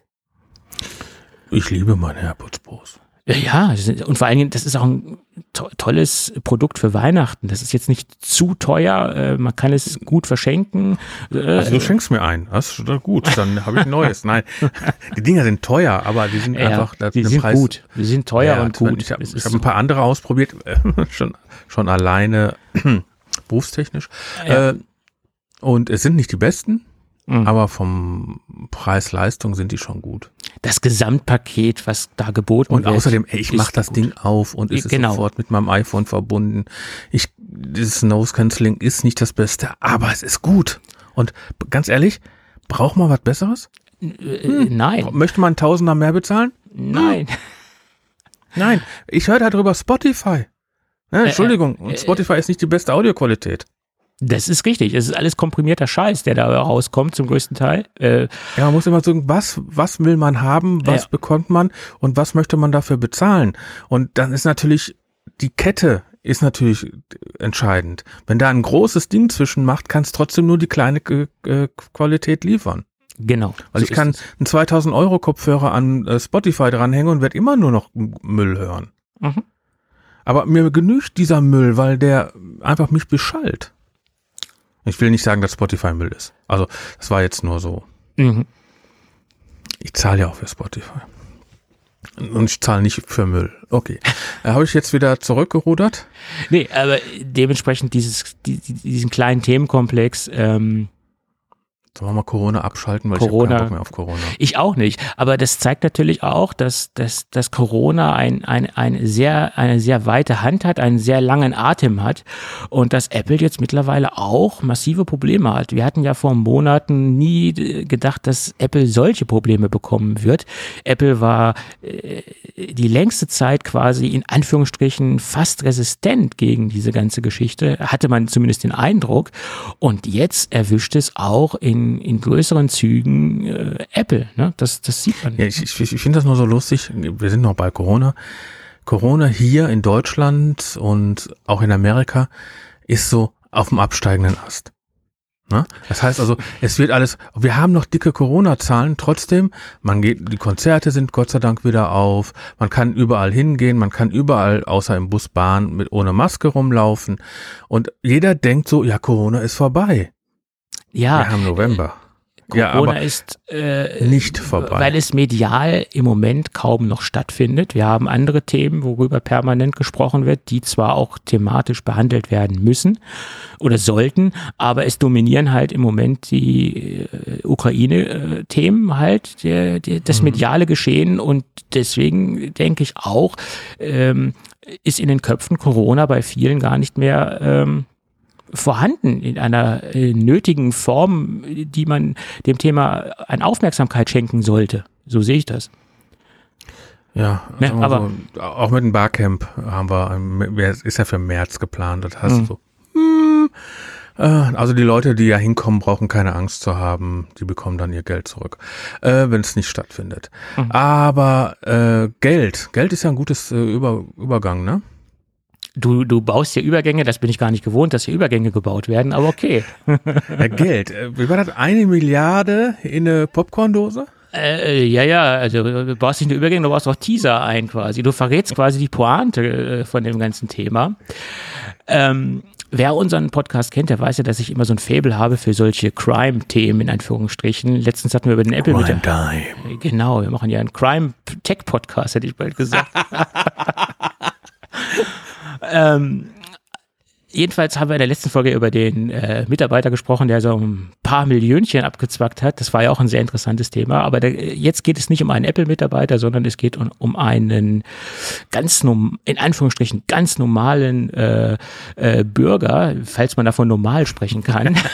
Normal. Der hat mhm. sich im Darknet ein wenig ähm, an einer ähm, Bitcoin-Börse bedient, illegalerweise, und hat ähm, ja, sich über Jahre lang dort Bitcoins gezogen auf der Plattform Silk äh, Road. Das ist wohl eine einschlägige Plattform im Darknet. Äh, frag mich nicht, was da abgeht. Ich, ich war noch also niemals du willst, du dort. kannst mir das nicht erklären, wie ich das mache. Äh, wenn ich das könnte, würde ich es tun, aber nur offline. Aber ich kann es auch nicht ähm, quasi äh, offline tun, weil ich davon thematisch leider nicht den Plan habe. Äh, ich kann es dir technisch nicht erklären, wie er die Bitcoins dort gestohlen hat. Dafür bin also ich zu. 50.000 Bitcoins gestohlen. Ja, und das war zum damaligen Zeitpunkt, wo sie ihn erwischt haben. Bitcoin ist ja ein variables, ähm, ein variabler Wert oder der hat dementsprechend einen einen variablen Marktwert. Äh, das war im November 2021, äh, waren das 3,36 Milliarden US-Dollar. Der aktuelle Wert stand äh, vor drei Tagen, wo ich das recherchiert habe, äh, ist leider nur noch eine Milliarde US-Dollar. Nur noch. Also sagen wir mal ein Drittel weg. Ja, also ist nur noch ein 33 Prozent wert. Mhm. Aber ein, überleg mal, du hättest letztes Jahr um die Zeit in Bitcoins investiert und hast jetzt nur noch ein Drittel. Ja. Ja. Und eigentlich sagt man, Bitcoin geht immer hoch und hoch und hoch und jetzt ist nur ein Drittel, ist auch schon irgendwie lustig. Ja. Aber 3,36 Milliarden Dollar geklaut. Genau. Und das ist ja auch ein, ein, ein naja, äh, ich kürze das jetzt mal ab. Ich will jetzt ja nicht noch über das Thema 30 Minuten sprechen. Zumindest haben die US-Justizbehörden und die ähm, dementsprechenden Ermittlungsbehörden, äh, federführend war äh, FBI in dem Fall, haben den Kollegen äh, hochgenommen und haben dann dementsprechend seine Wohnung durchsucht. Es gab ähm, einige Verstecke, es gab einen Bodentresor etc. Aber letztendlich den ein Platinencomputer, sie haben ja namentlich nur ein Plan Platinencomputer geschrieben. Das kann jetzt ähm, äh, vieles sein. Ja, ich sag mal ein Raspberry, Raspberry Pi oder, oder sowas. Mhm. Und auf diesen einen Platinencomputer war halt, ähm, die waren halt diese 50.000 äh, Bitcoins. Und kurioserweise waren die im Badezimmer versteckt in einer Popcorn-Dose. Und die wurden jetzt beschlagnahmt. Der ähm, der Straftäter hat die Taten äh, zu 100 Prozent ein, eingeräumt und ihn drohen jetzt äh, erstmalig ähm, wahrscheinlich äh, bis zu 25 Jahre Haft. Ja, ja bin mal gespannt, was dann die Bitcoins äh, wert sind. Aber wie kann man, werden die Bitcoins dann äh, sind ja im Darknet geklaut worden. Darknet finde ich ja immer so lustig. Eigentlich nur eine Internetseite, die nicht bei Google findbar ist, ist eine Darknet, ne? Ja, ist aber sehr einfach runtergebrochen, aber. Ja, gut, aber äh, der ist ja so, wenn, wenn ich meine Internetseite nicht zur Verfügung stelle, ich kann ja bei WordPress sagen, hey, nicht findbar, ist, ist gehört die zum Darknet. Ja, das, das, das, ich glaube, wir müssten noch mal eine Sonderfolge über das Darknet machen und über die strukturelle Organisation, wie das Wir reden ja nicht davon, dass Darknet immer negativ ist. Nein, äh, im Volksmund ist natürlich das Darknet immer mit negativen äh, Inhalten verbunden, Waffenhandel, Drogenhandel etc. Äh, aber das hat es Aber Darknet ist eben auch eine Kommunikationsplattform, wo wir ein Thema, was wir gleich haben, auch noch reinspielt. Äh, äh, ja, hören wir noch. Okay. Ja, China? Aus, ja, ja, okay. Okay. Aber wir sind ja immer noch bei eine Milliarde im Popcorn-Dose. Genau, und diese eine Milliarde wurde dementsprechend beschlagnahmt. Was damit passiert, kann ich nicht sagen. Das geht auch aus dem. Äh Bitte bei mir überweisen. Zu mir. Zu mir. Ja, aber vorher in Euros wechseln, ne? Äh. Ist mir egal, ich nehme auch Dollar. Ja, da sind wir, da sind wir, da sind wir nicht so kleinlich, ne? Nee. ne? Lire wäre vielleicht ein bisschen komisch, aber Ja, oder und Reichsmark, eine Milliarde Reichsmark wäre auch ein bisschen wenig. wenn ich mir die, die jetzige Inflation anschaue, sind wir bald wieder dort. Aber okay, das ist ein anderes Thema. äh, ich, Aber schnell überweisen, dann, dann, Blitzüberweisung. dann, ne? kauf, dann kaufe ich mir einen Mac Pro. Äh, da muss man warten, bis er da ist. Weil den Intel Mac Pro. Für eine Milliarde kriege ich jetzt schon Mac Pro von, äh, von Apple. ja, hast du wieder so einen Prototypenkram, das will doch auch keiner. Äh, oder, dann muss ich eigentlich nur im Café gehen, da liegen doch immer so Handys rum. Bei den Hipstern meinst du, okay. Ach nee, Nein, ach ich dachte, Ach ja, Ah. damals. I iPhone 4, ja. uh, ist das schon lange her. Wieso kommt mir automatisch der Gedanke, wenn du Ka fünf, Kaffee, iPhone 5. Kaffee und MacBook sagst, dass mir automatisch der Begriff Hipster in den Kopf kommt? Okay, okay, okay. Ja, ich finde ja immer so lustig, der, was hat irgendjemand, ein Comedian, der so genauso heißt wie ich, hat ja irgendwann mal gesagt, ja, ich muss doch nur mal einen Laptop aufmachen, mein äh, Hipster-Kaffee daneben stellen, am besten kalt gebrüht und dann so tun, als ob ich arbeiten würde und eine Mütze aufziehen und ein Holzfällerhemd anziehen, dann bin ich doch Hipster. Weil keiner guckt ja direkt, äh, ob der wirklich äh, noch funktioniert, der Laptop. Das ist korrekt, ja. Aber egal, wir schweifen ab. Das können wir gut. Hips. Ich habe, stimmt, ich, obwohl ich mal überlege, ich habe letztens in Frankfurt mit meinem MacBook bei Starbucks gesessen und habe gearbeitet. Ja, mein Gott, äh, es kann vorkommen. Aber, aber ich, ich glaube, ich gehe nicht als Hipster durch. Da musst du deinen Bart noch etwas länger wachsen lassen. Ja, Ja. aber trotzdem, äh, nein, ich gehe vielleicht als drei Hipster durch. Ach so, okay. ja, besser drei als keiner, oder wie? Nein, nein. Da sind wir Aber- wieder die lustigen zwei, nee, die lustigen drei, zwei beiden, oder wie heißt das so schön? Die zwei Herren vom Grill, oder wie war das? Ähm, Es waren Damen, aber schon in Ordnung. ja, wir müssen das jetzt auf uns beziehen. Also wir sind die zwei Herren vom Grill. Ja, äh, wie war das? Äh, zwei Stühle, eine Meinung. Genau. Ja, gut. Hey, Sie haben ihn quasi erwischt und er hat alles eingeräumt. Also von daher dürfte auch diese Verhandlung relativ glasklar ablaufen, weil er ist ja geständig gewesen. Das kann eventuell ja auch noch strafmildernd äh, sein, dadurch, dass er geständig ist. Äh, allerdings die US-amerikanische Justiz ist, glaube ich, nicht dafür bekannt, dass sie unbedingt strafmildernd agiert, sage ich jetzt mal. ja. Ja, aber äh, mich wundert nur gerade, bei wem hat er 50.000 Bitcoins geklaut? Das kann ich dir nicht erklären, äh, wie das funktioniert hat. Es ist eine einschlägige Plattform, diese Silk Road Plattform, äh, und genau kann ich dir das nicht erklären. Ja gut, es werden ja auch immer wieder äh, Kreditkartendaten hin und her verkauft und Ja, klar.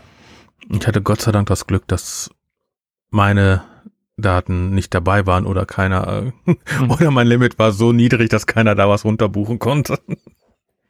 Ja, äh, also wie Kreditkartenkarten, äh, wie, Kreditkartendaten geklaut werden, das könnte ich dir noch erklären. Das ist relativ simpel, aber dieses, diese Bitcoin-Geschichte, die kann ich dir jetzt halt nicht erklären.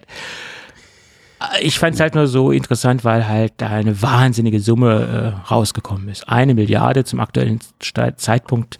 Da kann man sich schon mal, äh, wenn man es geschickt anfängt, äh, anfängt eine, einen ruhigen Lebensabend machen. Aber er hat es leider nicht geschickt angefangen. Das ist das Problem. Ja, Ja, gut.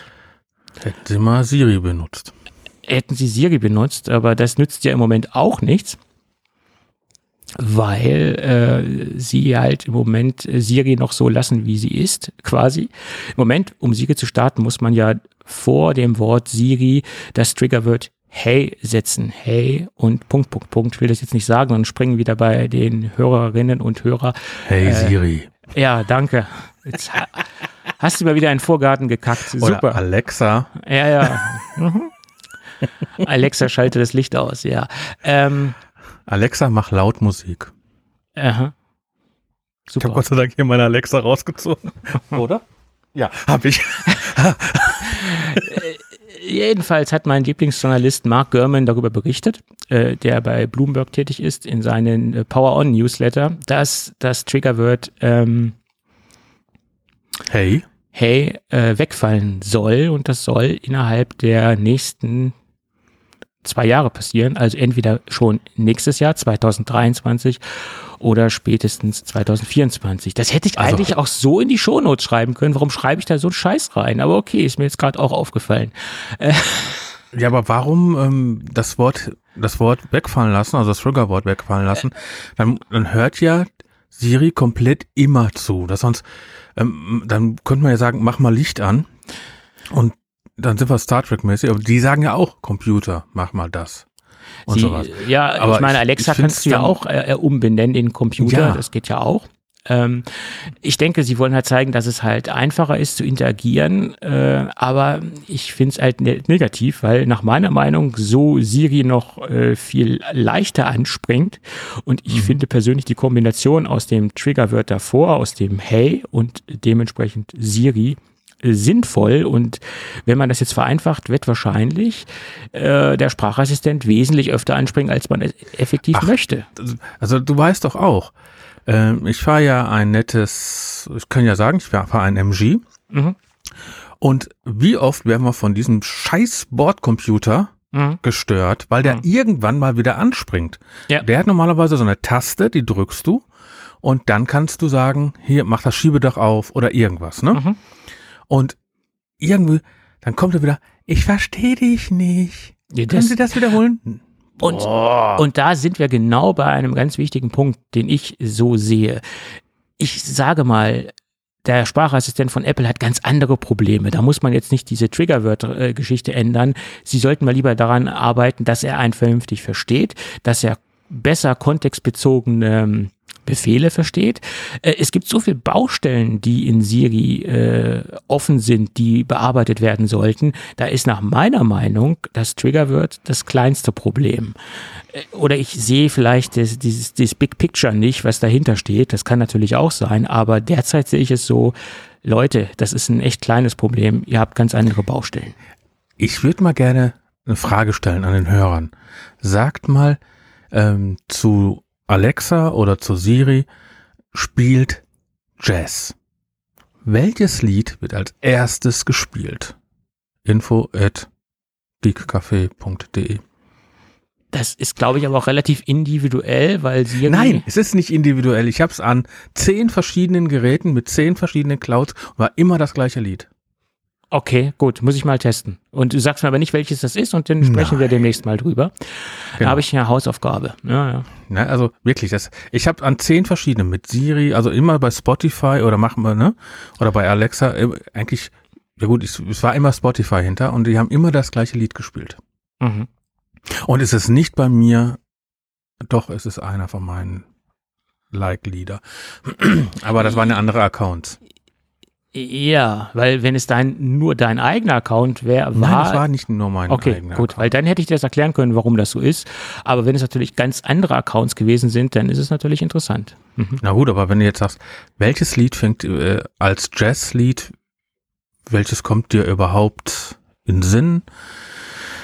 Okay, aber Äh, egal. Jazz ist natürlich ein komplexes Thema. Es gibt ja ganz viele Unterarten äh, von Jazz, Free Jazz, Funk Jazz. Äh, äh, da gibt es ja wirklich sehr viele äh, Ausrichtungen innerhalb des Themas Jazz, sage ich jetzt mal. Ne? Ja, und da gibt's natürlich wirklich eine ganze Menge Sachen. Und wer sich da ein bisschen informieren möchte über Jazz, also da gibt's einen netten Podcast, der wird von Götz Alsmann gesprochen, der geheime Garten des Jazz. Götz Alsmann, riesen, riesen cooler Typ. Äh, Also hört Fan. mal rein, ne? Das ist ein super Mhm. Podcast. Kurzweilig, er hört viel Musik. Gut, wird vom WDR 3 gemacht. Das heißt also, die haben keine Probleme mit GEMA. So ist es. Die haben da ja ganz andere Möglichkeiten. Gut, Dann Tja, sind wir weiter. Dann habe ich was da eingeschrieben, ne? ist ein Ding. Du hast ein Thema mitgebracht, das bin ich auch nicht gewohnt. äh, ein Thema ist gut. Du hast gesagt, nicht so viel, ist nicht so viel. ja, Und ich bin erst gestern eingesprungen. ja. Gut, es geht darum, ne, äh, die Woche kam meine Tochter mit einem Wisch nach Hause von der Schule. Mhm. Sie ist in Duisburger Schulen. Ja, Die bekommen iPads. Kostenlos. super.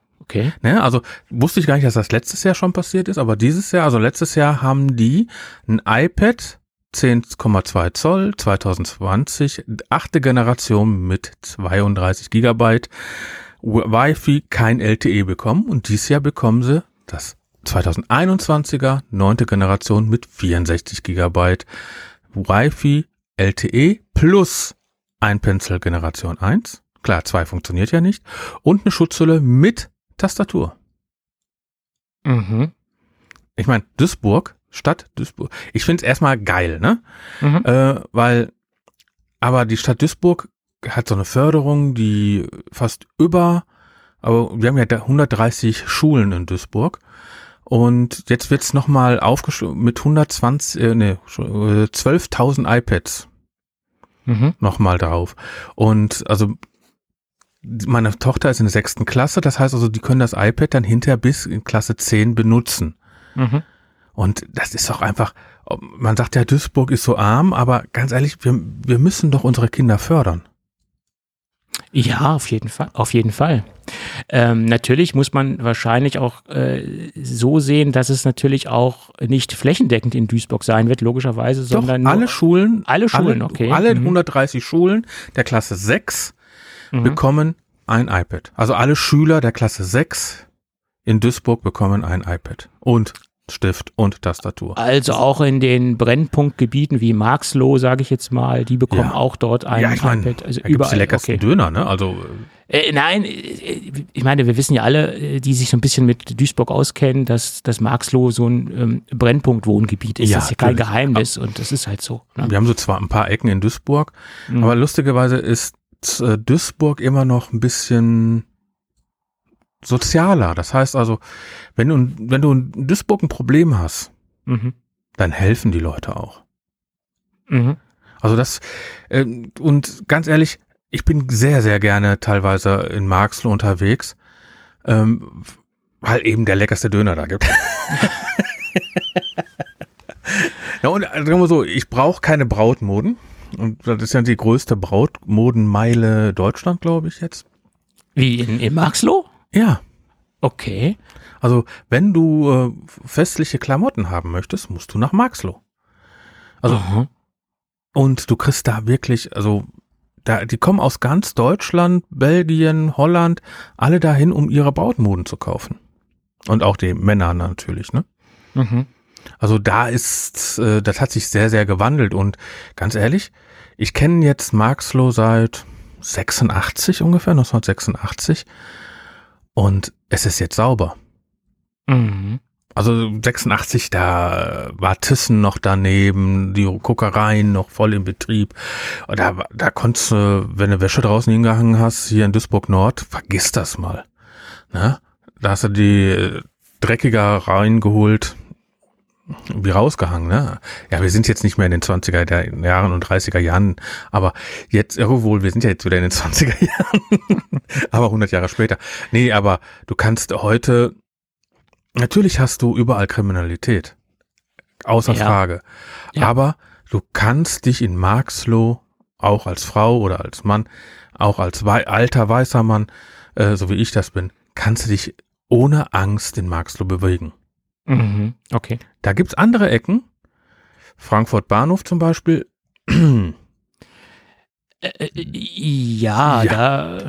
Ne, also ja. Ganz ehrlich, ich habe in Marxloh noch nie gesehen, dass sich jemand äh, neben dir eingedrückt hat. In Mhm. Frankfurt, so ist, ich bin in Frankfurt aus dem Auto eingestiegen und neben mir hat sich jemand einen Schuss gesetzt. Mhm. Äh, ja. Und das heißt also, viele reden schlecht über Marxloh. Aber Mhm. du kannst genauso schlecht über anderen Städten sprechen.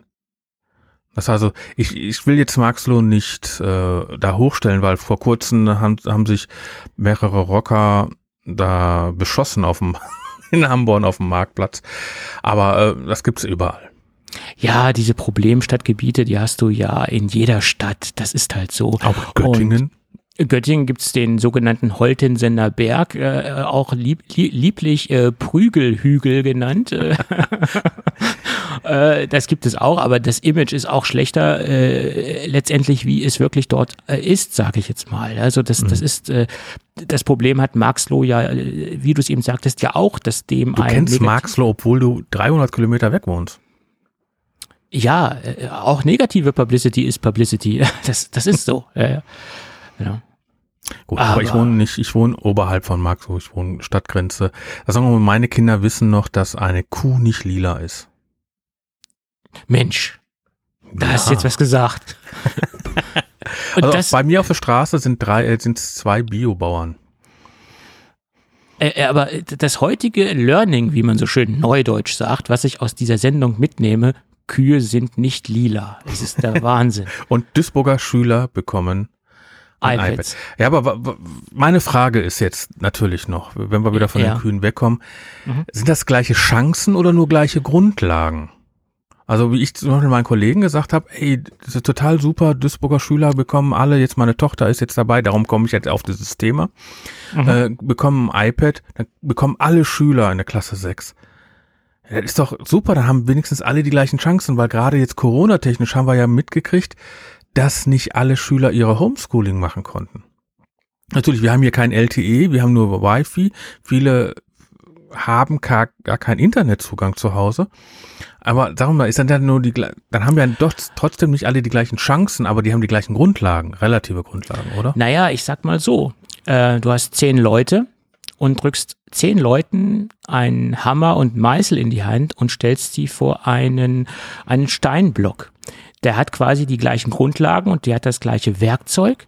Was diese zehn Leute daraus machen, das liegt an der künstlerischen Kreativität, an, an der Geschicklichkeit, an, an der Prägung oder an vielen Dingen. Und genauso ist es auch mit dem iPad. Was derjenige damit anstellt oder wie intelligent die Schülerin und der Schüler ist, das ist natürlich individuell.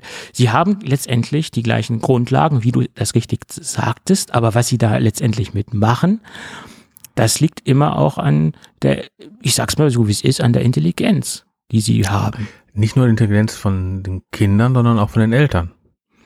Ja. Zum Beispiel, klar. ich, ich mu muss ganz klar sagen, ich wüsste noch nicht mal, wo ich ein Android-Handy anmache. Aber sagen wir so, und viele, äh, gerade auch in Duisburg, muss man ganz klar sagen, ist die finanzielle Lage dann vielleicht doch nicht so, dass die, so wie wir hier, mehrere Apple-Geräte rumstehen haben mhm. und mehrere iPads irgendwo rumliegen haben, mehrere Stifte, mehrere iPhones. Überleg mal, ich habe jetzt hier das iPhone 13 Pro, ne, irgendwo hier liegen oder genau vor mir liegen. und äh, mhm. ich bin ja von iPhone 4 angefangen. Das heißt also, die Möglichkeit haben ja viele gar nicht. Die wissen ja das gar nicht, was Apple bedeutet. Und wenn du dann von so einem Android-Handy kommst mhm. oder ich weiß es nicht, ich, ich habe eben nicht die Möglichkeit, weil ich, wir haben hier keine Android-Handys.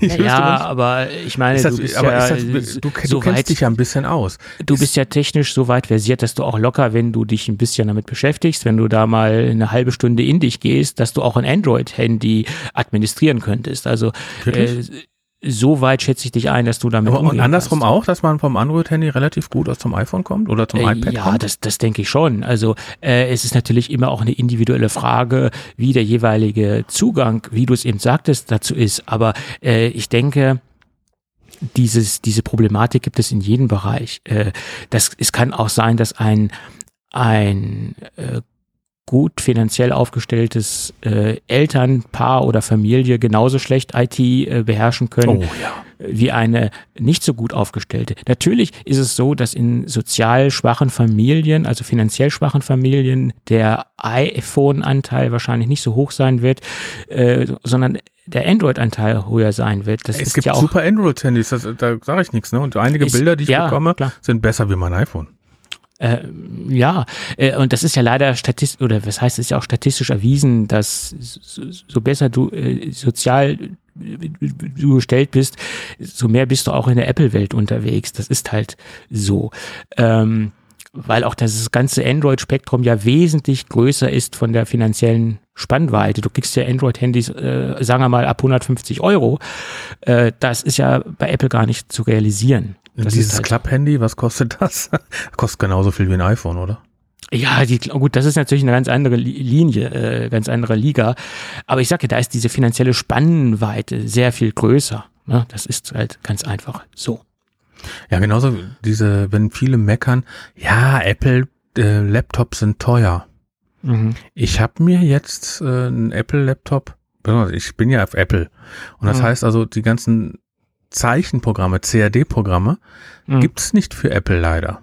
Das heißt also, und Parallels bei M2 oder, ne, ist nicht ja, wirklich, ja, oder ein M1 ja. ist nicht wirklich, wirklich das Beste. Das heißt also, wir haben uns mal umgeguckt, was für ein Laptop würde ich gerne haben, damit ich vernünftig CAD drauf laufen lassen habe. Weil meine Söhne studieren auch und das heißt also, die brauchen auch irgendwann so einen Laptop oder so einen Rechner. Die haben jetzt oben ihre Standrechner da, Gaming Ding da, ich habe da mhm. keine Ahnung. Wenn ich, wenn Thomas immer höre, wenn er da von seine Gaming anfängt zu erzählen, ist ungefähr genauso wie meine Kinder, äh, da schalte ich ungefähr so nach zwei Sekunden ab, weil ich habe nichts mehr verstanden. Ich weiß, der spricht die Sprache Deutsch oder Englisch teilweise, ne? Aber ich habe von den Inhalten nichts verstanden. Das ist hm. Gaming, ne? Aber, äh, aber ich, ich sage das jetzt mal unter uns, wenn Thomas über das über den Bereich Gaming spricht, dann gehe ich mal Kaffee kochen. Äh, aber das habe ich jetzt nur dir gesagt. Äh. Nein, ich finde total interessant, wenn da ja, Leute da ja, Ahnung von haben, ne? Ähm, ja. Und ich bin da kein, ich, ich bin Apple-Jünger. Das heißt also, äh, hm. Spiele sind bei mir raus. Äh, Solitär hm. habe ich mal installiert äh, und ich habe, glaube ich, was habe ich noch als Spiel drauf? Äh, Billard. Hm? Das sind diese oh. zwei Spiele. Mhm. Ähm, ich spiele lieber mit dem Gerät und nicht mit dem Inhalt. Mhm. Und ja, aber wenn ich, wenn wir uns angeguckt haben, ein vernünftiges Laptop von mhm. mit einer RTX 3000 oder 4000er Grafikkarte, also mhm. keine Gaming-Grafikkarte, sondern eine CAD-Grafikkarte. Ich glaube, mhm. Alexi Bexi hat da letztens ein, mit, irgendwas gemacht, auch mit so einer RTX 4000 oder 3000 keine Grafikkarte, mhm. was er da drin mhm. hatte. Äh, wenn ich dann gucke, was ich darf, also sagen wir, die M2-Grafikkarten sind ungefähr vergleichbar, nur die können es nicht. Ne? Also mhm. und wenn ich dann guck, die kosten auch 4000 Euro. Wenn du in einen gewissen Leistungsbereich reingehst, äh, ist es halt so. Dass das kosten da, genau das gleiche, was klar. ein vernünftiger mhm. Apple-Laptop kostet. Mhm. Und in den Hoch, also in den, sagen wir mal so, in dem Mediamarkt Aldi-Bereich, die Rechner sind für 95 Prozent der Leute noch zu schnell. Ja, für, für das, was die Masse damit macht, äh, auf jeden Fall. Was, die machen ja halt Internetsurfen, Textverarbeitung, äh, E-Mails. Äh, Hier ein bisschen Audioschnitt, das kannst, äh, kann ich auch mit dem billigsten Rechner machen, den es gibt. Äh, ja, ja.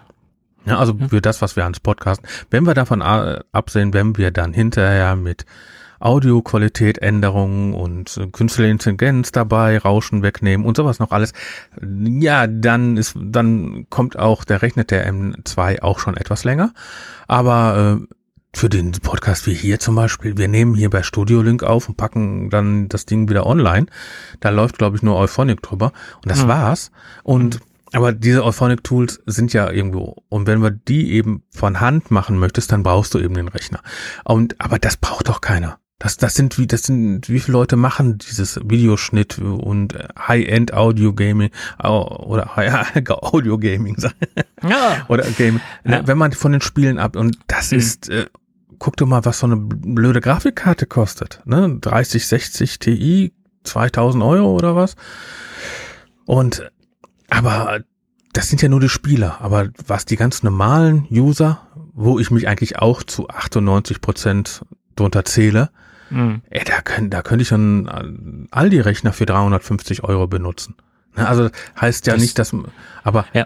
möchte ich mich am, ganz bös gesagt, am Aldi-Rechner für 350 Euro hinsetzen und nimm den in der Hand und kann den so drehen ohne Ende? Oder gehe ich dann mein HP oder mein Leonor oder mein MacBook äh, schön in Alu aus Alu gefräst und hab den in der Hand und hab wirklich einen Wert von zwei bis 3.000 Euro in der Hand und merkt, dass das so viel Geld ist. Mhm. Also, naja, du hast ja bei Apple das Gesamtkonzept, was du dir da kaufst. Du hast ja, das, das, das, ne, das ist halt so. Du kaufst also ja nicht nur die Hardware. Rechner gehe, ja. Äh, wenn ich bei Windows ist jetzt genauso. Da muss man schon ganz klar sagen, Windows hat sehr, sehr gut angezogen, aber Apple mhm. sagt ja, ich, ich logge mich ein ich, wen sage ich das? Ihr hört das ja, mir macht das ja auch alle. Du gibst deinen User ein, du gibst deine äh, iCloud-Adresse rein, du, machst dein Passwort rein, sagst du, äh, das möchte ich installieren, gehst in den App Store einmal rein und dann hast du das Ding eine Stunde später mit allen Passwörtern fertig. Wenn ich noch an Windows 95 Zeiten, ne, also 1995 dann ändere. Ja, ja. Hm. Oh, wow. Also erstens habe ich da nur eine 1,2 Gigabyte Festplatte gehabt. Ja, ja, ja. Und ich habe drei, äh, habe zwei Tage gebraucht, bis der Rechner eingerichtet war. Äh, aber da war Apple auch noch nicht so weit, wie sie heute sind. Das muss man auch dazu sagen. Also wenn du da im, im Mac-Bereich unterwegs warst, äh, da hattest du auch in vielen Bereichen Schmerzen. Die Schmerzen waren zwar nicht so groß äh, wie bei Windows 95, aber auch der Mac hatte damals äh, Defizite. Also das muss man fairerweise also mein dazu sagen. CD-ROM-Laufwerk musste ich nicht über Diskettenlaufwerk anmappen. Das konnte, mein Mac konnte das schon. Das liegt aber auch an der grundsätzlichen Struktur vom Betriebssystem. Das kann man jetzt. Das ja, ist, muss ich halt schon so. sagen. Ne? Und ähm, Windows 95 war ja auch nur ein aufgesetztes äh, äh, grafisches äh, auf DOS obendrauf. Es war ja auch kein richtig eigenständiges äh, System letztendlich. Äh, aber gut, ich will jetzt nicht über Windows 95 hier noch referieren. Das, äh Obwohl, ne, äh, meinen ersten Mac habe ich gekriegt 98 oder 99. Okay. Also ist schon lange her. Meinen ersten Mac, wo ich. Ja, Moment, der erste Mac war noch älter, aber auf den ersten Mac, den ich gearbeitet habe, den ich damals neu geholt habe, war glaube ich 98. Mhm. Ich hatte noch den äh, Macintosh 2. Mhm. Aber den habe ich von meinem Papa irgendwann geerbt. Aber da, das war, das war, das war wie äh, Commodore 64. Also man hat eigentlich nicht drauf gearbeitet. Man hat da drauf gespielt, man hat da ein bisschen Textverarbeitung drauf gemacht. Mhm. Mein erster Mac war, äh, den ich ehrlicherweise parallel äh, zu der PC-Welt hatte. Also ich war nicht von Anfang an reiner äh, Mac-Nutzer. Das war in den 90er Jahren auch gerade, wenn du, sage ich jetzt mal, unter Gleichaltrigen unterwegs bist, so gar nicht möglich, äh, weil da die wenigsten mit Apple unterwegs waren. Äh, da warst du dann eher so der Außenseiter. Also musste man, um zwangsläufig auch dazuzugehören, einfach auch einen, einen PC haben. Mhm. Aber meinen ersten Mac, den ich parallel betrieben habe, hatte ich 1987. Ja. Mein, also, ich glaube, den ersten, den ich mir richtig neu gekauft habe, war dieser bunte Laptop. Ja, also, ja, ja, okay. Das müsste 2000 gewesen sein. Ja, den habe ich mir neu gekauft. In mhm. Blau habe ich mir den gekauft. Da gab mhm. es ja auch dann den äh, passenden iMac dazu, aber ich wollte mhm. kein dickes Monitor-Ding da hinstellen haben. Da gab es ja noch keine LC-Displays in dem Sinne. Gab es schon, aber die waren unbezahlbar. Da waren ja noch diese Röhrenmonitore äh, weit verbreitet. Aber dieser Laptop ist jahrelang als Soundmaschine noch bei mir als Podcast gelaufen. Und mhm. den habe ich dann ähm, an einem Mischpult angeschlossen und da hatte ich dann meine ganzen Sounds drauf. So mhm. Intro, Outro, mhm. Geräusche zwischendurch. Gott, das mache ich heute gar nicht mehr. Ja, heute hast du eine. das habe ich im Mischpult drin. Hast du Mischpult äh, und hast alles vorkonfiguriert. Ich meine, die Zeiten ändern sich logischerweise, aber das ist ja auch gut so, dass sie sich ändern. Stell dir mal vor, wir hätten immer noch die Technik aus der Zeit. Äh, oh, na gut, aber was ich immer noch habe, ich habe immer noch ein iPad, wo ich noch zusätzlich ähm, Sounds drauf habe. Ja, das bietet sich ja an. Also, hm? wenn ich jetzt überlege, ich habe hier vorne das Stream Deck stehen, da das iPad, da das Mischpult, oh Gott. Ja, aber ich im Endeffekt. Und das ist nur mein privates. Äh, wie, wie einfach man heute schon Dinge realisieren kann, wo man früher quasi äh, ganze Racks gebrauchte, ganze, ganze halbe Zimmer für brauchte, was du heute relativ simpel äh, umsetzen kannst. Mit relativ be bezahlbarer Hardware. Ne? Ja, aber nicht gut, relativ bezahlbarer. Aber ich kann von hier Radio fahren. Ja, das ist schon mal ganz gut. Oder Podcasten, wie wir jetzt tun. So, willkommen beim Podcast. Und äh, wir haben noch was? Haben wir noch was? Das liegt an dir, ob du das Thema noch einstreuen möchtest. Also ich bin da ganz, ganz frei, sage ich jetzt mal. Also eigentlich haben wir noch zwei Sachen. Eine, die wir noch angekündigt haben. Und zwar geht es darum um AirDrop. Mhm. Apple ändert AirDrop, weil in China, weil die so viel Druck gekriegt haben mhm. von der chinesischen Regierung, weil mhm. die Demonstranten alles über AirDrop gemacht haben. Darum mhm. auch Darknet, wie ich gerade so gesagt habe. Ne? Mhm. Und jetzt machen sie so, dass die müssen Apple bei dem Betriebssystem 16.1.1 wird zunächst in China eingeführt, dass AirDrop sich automatisch nach 10 Minuten abschaltet. Mhm. Und das muss dann neu aktiviert werden. Mhm. So dass die, die meinen die Möglichkeit, sich zu kommunizieren und Daten hin und her zu schicken, soll eingeschränkt werden. Das ist auch. Das war eine relativ simple und sehr niederschwellige Kommunikationslösung, wo du halt Inhalte, Dokumente, ich sag mal, der, der digitale Flugzettel oder wie es so schön mhm. heißt, ähm, äh, der auch relativ einfach ausgetauscht werden konnte. Ähm, und dadurch, wie, viel, dass wie viel Daten kannst du denn in den zehn Minuten rüberschicken? Da kannst du doch ganze Fernsehsendungen, ganze. Ja, das Problem ist doch aber, du musst ja permanent, damit dieses AirDrop funktioniert, wenn sie dieses Update einführen, AirDrop wieder aktivieren. Und wenn du aber AirDrop auf permanent angestellt hast, dass sie alle Informationen automatisch annehmen, äh, war eine sehr einfache und äh, schnelle Kommunikation möglich, ohne dass du permanent aktiv das machen musstest. Das heißt, du konntest dich als äh, Demonstrant in dieser Gruppe bewegen und hattest automatisch durch diese Einstellung AirDrop automatisch annehmen, die Inhalte, diese Informationen bekommen. Und das haben mhm. sie jetzt mit dieser Regelung unterbunden, dass du dich wirklich äh, dazu aktiv entscheiden musst, Inhalte auszutauschen. Also die erschweren es jetzt quasi, Natürlich. diese Inhalte auszutauschen. Meinst du, dass viele von diesen Demonstranten dann einfach nicht auf 1.1 gehen? Kann sein, ich äh, weiß es nicht. Hm.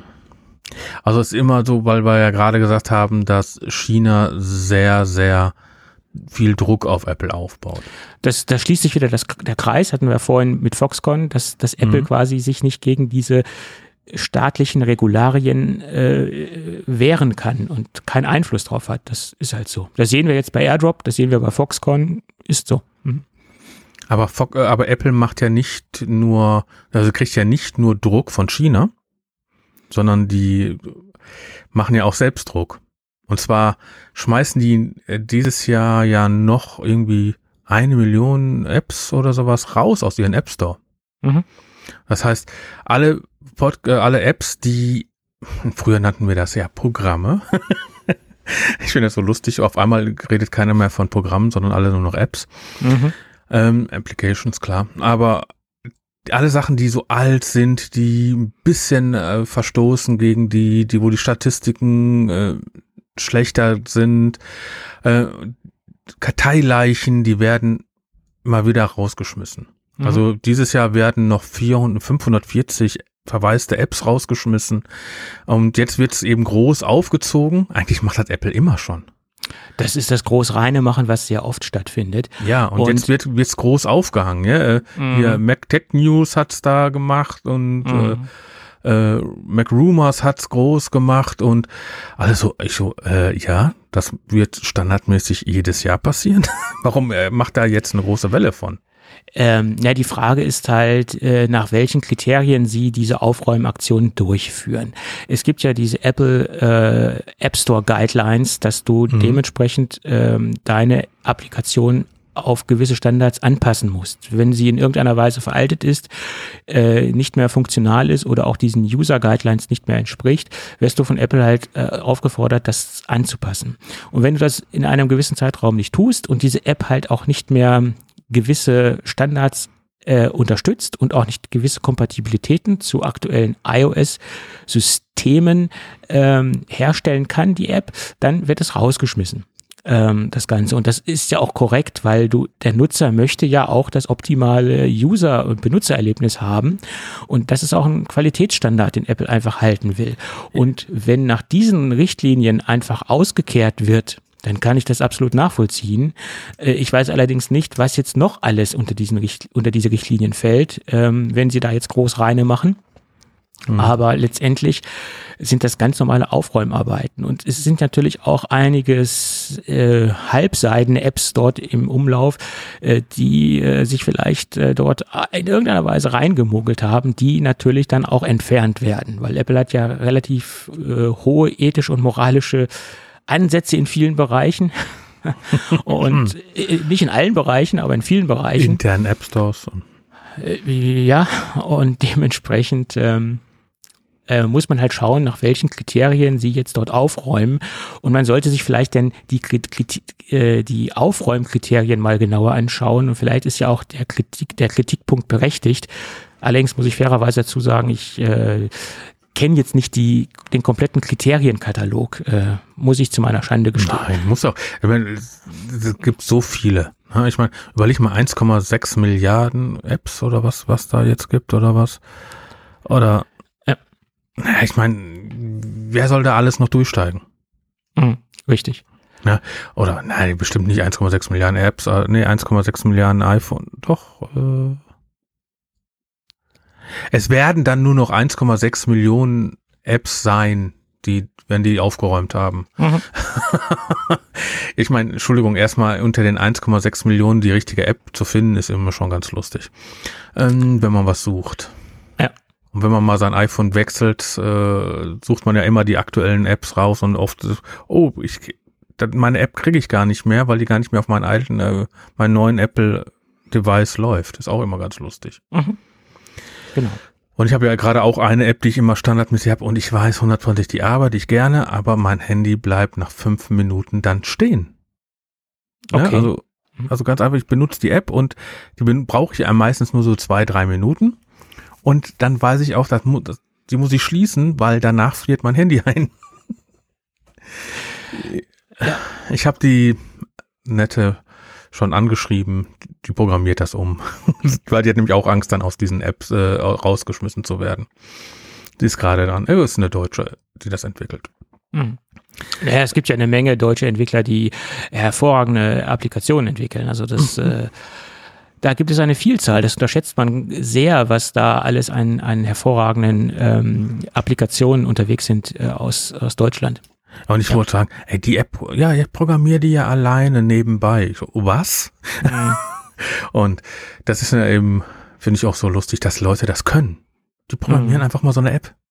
Hey, Mhm. ich bin immer noch fasziniert, wenn ich hier auf die Tastatur drücke, dass auf dem Bildschirm eine Eins erscheint. Ist immer noch genial. Ja, Respekt. Also überleg dir mal, wie Respekt, wir, dass ich das geil finde, meinst du? Naja, aber allein die Möglichkeit, dass wir so weit auseinander sind und hier quasi einen Podcast aufnehmen, äh, das ist auch schon faszinierend. Also äh, diese ganze Technik, also klar.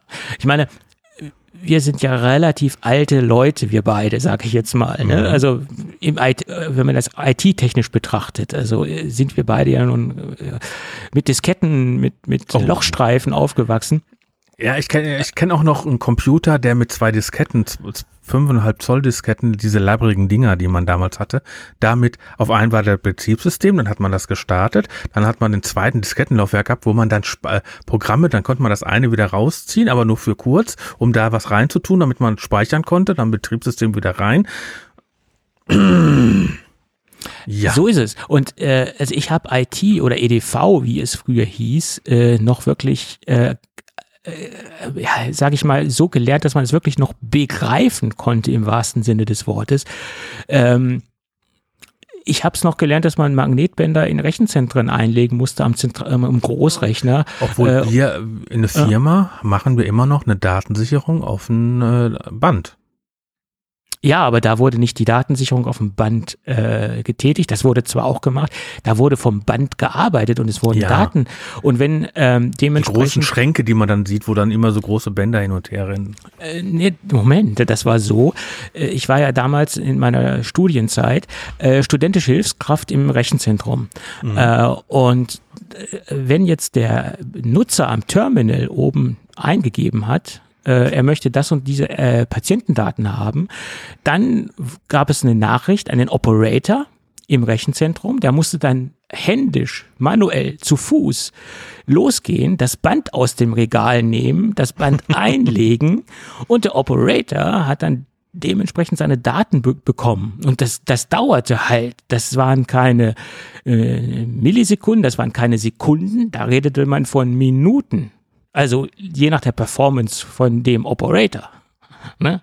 So lief da äh, noch die Datenverarbeitung ab. Das, das wurde auch jahrelang noch so beibehalten, nur dass dann die Terminals dann äh, PCs waren und dann kam da eine Mainframe-Karte in die PCs rein. Das, waren, das war die Firma Irma, IRMA, die dann Modulations-Mainframe-Karten gebaut hatte, dass sie dann quasi von diesem PC über eine Mainframe-Karte, die war schweineteuer, eine Anbindung an, die, äh, an den IBM-Großrechner hatte Ähm, und da wurden jahrelang auch noch in den Zeiten, wo es auch schon Windows 95 gab, wurden dann jahrelang noch diese Großrechneranbindungen gefahren. Also das, das war eine lange Tradition, die noch weiterverwendet worden ist. Ne? Also ich finde, Rechner sind schon geil.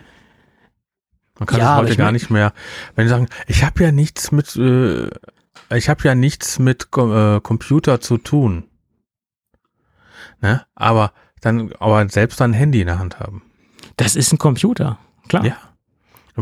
Der Computer hat mehr Leistung, äh, was sagte man, das, das iPhone 4 hatte hundertmal so viel Leistung wie der Rechner, wo das Space Shuttle mit konstruiert worden ist. So ist es. Also das muss man auch Ja. mal überlegen. Gut, aber dann würde ich sagen, machen wir das letzte Thema doch noch mal kurz auf. Wir haben noch ein letztes Thema. Okay. Ich guck gerade mal, habe ich noch ein letztes Thema? Ja, die Inzahlungnahme. Ach so, Jedes okay. Jahr ändert Apple seine Preise. Ja. Jetzt ist ja das iPhone 13, kann man ja jetzt abgeben. Mhm. Und da kriegt man ja Maximum für das 13 Pro Max 730 Euro. Mhm. Und das kleinste iPhone ist das 7, da kriegt man noch maximal 50 Euro. Mhm. Und früher 65 Euro. Mhm. Ich meine, ganz ehrlich, ähm, ich kann mir kaum jemand vorstellen, außer man hat keine Ahnung von irgendwas und will immer das neueste Telefon haben, dass man sein Telefon Apple gibt und man kriegt doch immer auf jeden Fall auf dem freien Markt mehr Geld dafür. ja. Wir müssen ja nur hier Rebuy und was nicht Mhm. noch alles geben ja schon mehr Geld. Oder eBay Kleinanzeigen, Dampfmaschine, Trommelbank oder was, keine Ahnung. Da kriegt man überall ein bisschen mehr Kohle als bei Apple. Mhm. Gut, das Thema eBay Kleinanzeigen kann ich verstehen, dass das manche Leute nicht Ja. machen wollen, weil sie keinen Stress haben wollen, weil sie sich nicht mit irgendwelchen Ver äh, mit irgendwelchen Käufern auseinandersetzen wollen. Gebe 50 Euro, hol sofort ab. Genau das Thema. Was ist letzter Preis? Ähm, und das wollen halt viele Leute nicht machen. Und wenn du was bei eBay Kleinanzeigen kaufst, ist das immer in der obersten Etage. Okay. das kann sein. Ja, Äh,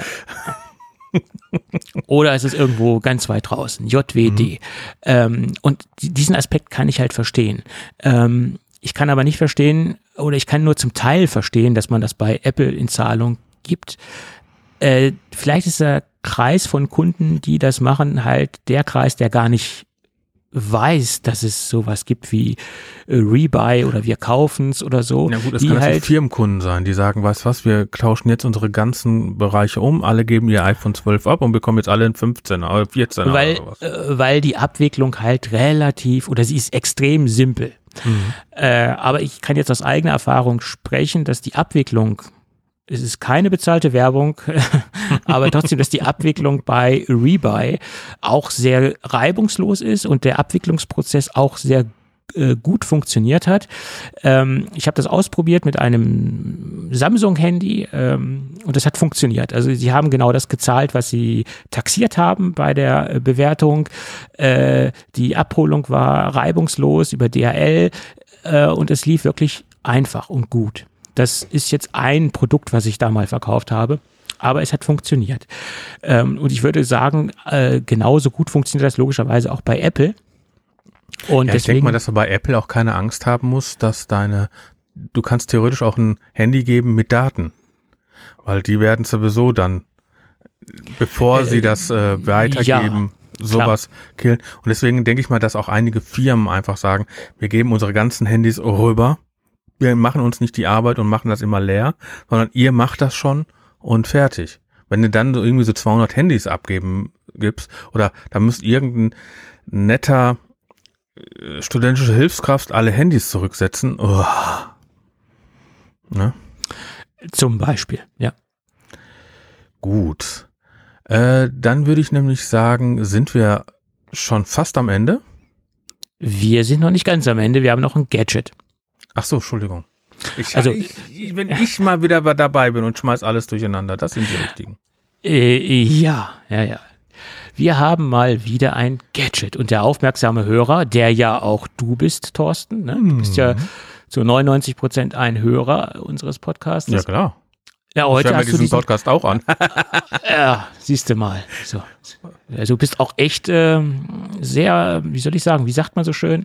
Ich bin gemein, wenn es scheiße gelaufen ist und bin auch positiv, wenn es gut gelaufen ist. Ja, du gibst mir ja das Feedback immer direkt per Telefon, ja. Das, das ist richtig. Ähm, jetzt habe ich mich ja glatt verklickt. Ich habe ja noch ein extra Dokument. Ich würde sagen, Sateki hat wieder gute Werbung, äh, kriegt sie jetzt. Ob die Werbung gut ist oder nicht, das muss ich jetzt, äh, das Also wird ich sich habe ich, herausstellen. ich angeklickt und fand's gut. Also Ach so, äh, aber ob die Ex Experience jetzt wirklich gut war, das wird sich gleich herausstellen, weil äh, es heißt ja nicht automatisch nur, weil jetzt Sateki draufsteht, dass das jetzt alle alles Friede, Freude, Eierkuchen ist. Aber Entschuldigung, Sateki, ich, ich habe einige Produkte von Sateki hier rumliegen, ne? ja, ja. Die nicht von dir kamen. Äh, Mhm. Die sind geil. Also kann, können die meistens doch gar nicht schlecht bauen. Nein, das können sie. Also die Produkte, die ich hier vorstelle und die ich bisher getestet habe, die haben meine meine Qualitätsansprüche erfüllt. Ne? Das ist jetzt. Äh, allerdings gehe ich auch immer sehr selektiv vor bei diesem großen Produktportfolio und ich teste jetzt nicht jeden jeden Scheiß von denen auf gut Deutsch, muss ich mal so sagen, weil es bringt ja nichts mehr jetzt mich irgendwas auseinanderzusetzen, wo ich keinen Bezug zu habe das, das macht ja wenig Spaß. Und wer, wer jetzt meine Gadget-Reviews hier verfolgt hat, der weiß ja auch, dass ich so gewisse Leidenschaften habe für gewisse Produktserien oder für gewisse Produktkategorien. Taschen, Docking Stations und all so ein Kram. Ne? Das, jeder hat ja so seine, seine Gadget-Lieblinge oder seine Gadget, Gadget-Lieblingsproduktkategorien an sich. So. Und äh, das ist jetzt auch bei dem nächsten Produkt so. Das ist ein Sateki M2 USB-C Gehäuse. So. Jetzt habe ich zum dritten Mal so gesagt, auch super, aber äh, es ist schön, Auch dass so ich, super, genau. äh, das ist das ist schön, dass ich noch selbst meine äh, Probleme und meine Defizite selbst noch feststellen kann. Ähm, zumindest ist es so, dass mich ein Hörer äh, vor längerer Zeit angeschrieben hat, was ich ihn für ein USB M2 Gehäuse empfehlen würde, respektive USB-C-Gehäuse. Und da habe ich ihm zurückgeschrieben, ehrlicherweise, alle Gehäuse, die ich bisher getestet habe, kann ich dir nicht empfehlen, weil es richtig schlechte Kunststoffgehäuse sind, die nicht meine Qualitätswerte ähm, widerspiegeln oder die Mhm. Werte, die ich habe, widerspiegeln. Äh, entweder habe ich da so Riesenpech gehabt, dass ich jedes Mal tief ins Klo gegriffen habe und wirklich jedes Mal echt minderwertige Qualität bekommen habe. Äh, oder es oder dieser Markt von M2-Gehäusen ist wirklich so unübersichtlich oder so schlecht. So. Jetzt, wo ich das äh, festgestellt habe, dass ich jedes Mal so sage, merke ich das selbst. Ist krass. Wir können ja noch mal eine, Akust äh, eine Sprachschulung machen. Äh, das hilft bei mir auch nicht mehr. Das haben schon ganz andere Leute versucht. Ähm, das ist äh, nicht, äh, nicht zu realisieren. Äh, nach, auch nach elf Jahren Podcast ist das nur minimal besser geworden. Aber ich mache das ja trotzdem jede Woche, also von daher. Hm. Zumindestens äh, kann ich sagen, alle Geräte, die ich bis jetzt getestet habe, äh, bis jetzt getestet habe, waren minderwertig von der Verarbeitungsqualität und auch von der Datenübertragung her. Ähm, sicherlich gibt es da auch preisliche äh, oder der Preis spiegelt sich dann letztendlich auch in der Qualität wieder. Das waren auch Produkte, die so 20 Euro gekostet haben und relativ günstig waren, muss ich dazu sagen. Und das Sateki-Produkt ist ein wenig teurer, aber es macht sich auch bezahlt, letztendlich in der Leistung und auch in der Verarbeitungsqualität ein wenig mehr auszugeben. Und der, der größte Pluspunkt ist, man hat ein, ein vollwertiges äh, Aluminiumgehäuse, äh, was aus einem vollen Stück herausgefräst ist, sage ich mal. Und äh, im Inneren befindet sich dann die Aufnahme äh, für die M2 SSD. Bedeutet am Ende des Gehäuses, also man muss sich das so vorstellen wie ein etwas groß geratener USB-Stick, der irgendwie in einen Zaubertrank gefallen ist, also etwas aufgeblasener USB-Stick, sage ich mal. Das ist so die Grundform, also auch die Länge eines einer M2 SSD und auch natürlich die Breite muss natürlich auch, auch noch ein bisschen breiter, weil das Gehäuse halt um diesen M2 ähm, um diese M2 SSD herumgeht und ähm, so muss man sich ungefähr die Abmaße vorstellen. Und um die M2 SSD einbauen zu können, hat man auf der Rückseite, also auf, auf dem anderen Kopfende sozusagen, einen kleinen Schalter. Den legt man um und schiebt quasi das Innenleben heraus. Das Innenleben ist aus Kunststoff. Das ist aber nicht weiter schlimm, weil sobald man die M2 SSD eingebaut hat, übrigens komplett werkzeugfrei, das ist ein ein Pluspunkt, schiebt man einfach dieses, dieses Plastikchassis wieder in dieses Aluminiumgehäuse. Man hört dann ein Klicken, dann ist der, der Schalter verriegelt und die SSD ist eingebaut. Und sofern man die SSD nicht wechseln muss, sieht man dieses Kunststoffchassis eigentlich nie wieder. Nur am anderen Ende von dem Kunststoffchassis ist der USB-C-Stecker, wo man dementsprechend ähm, den Mac, den Windows-PC, das iPad dementsprechend mit der M2 SSD verbindet. Äh, der USB-C-Standard ist 3.2 Gen 2, entspricht. Also nicht kein schlechter. äh, entspricht 10 Gigabits die Sekunde. Ähm, und das ist auch so das, was man aus USB-C momentan äh, maximal rausholen kann. Wenn man mehr rausholen will, muss man auf Thunderbolt gehen. Dann hat man aber wieder die Inkompatibilität zum Beispiel mit allen iPads, weil nicht jedes iPad spricht Thunderbolt etc. Und hier hat man den kleinsten gemeinsamen Nenner von der Kompatibilität gefunden, weil das Ding ist quasi äh, extrem weit kompatibel und deswegen ist es halt auch kein ähm, äh, reines Thunderbolt-Gehäuse äh, mit Thunderbolt könnte man mehr Performance rausholen. Mit Thunderbolt ist man aber auch mehr an gewissen Rechnern gebunden, die halt auf Thunderbolt, äh, auf den Thunderbolt-Standard setzen. Und deswegen ist man mit diesem Gehäuse äh, in der Breite wesentlich mehr kompatibler. Äh, fairerweise muss man dazu sagen, es macht wenig Sinn, da eine ultra High-End NVMe M2 SSD reinzusetzen, weil Ach. die in dem Gehäuse nicht ausgefahren wird, leistungstechnisch. Hm. Also da kann man sich wirklich irgendeine Standard M2 SSD nehmen, die reicht vollkommen aus, äh, bei weitem aus, die USB-C 3.2 Gen 2 Performance ähm, äh, zu erzielen. Ähm, und der Controller, der verbaut ist, der erzielt auch den Standard. Also es ist ein performanter Controller.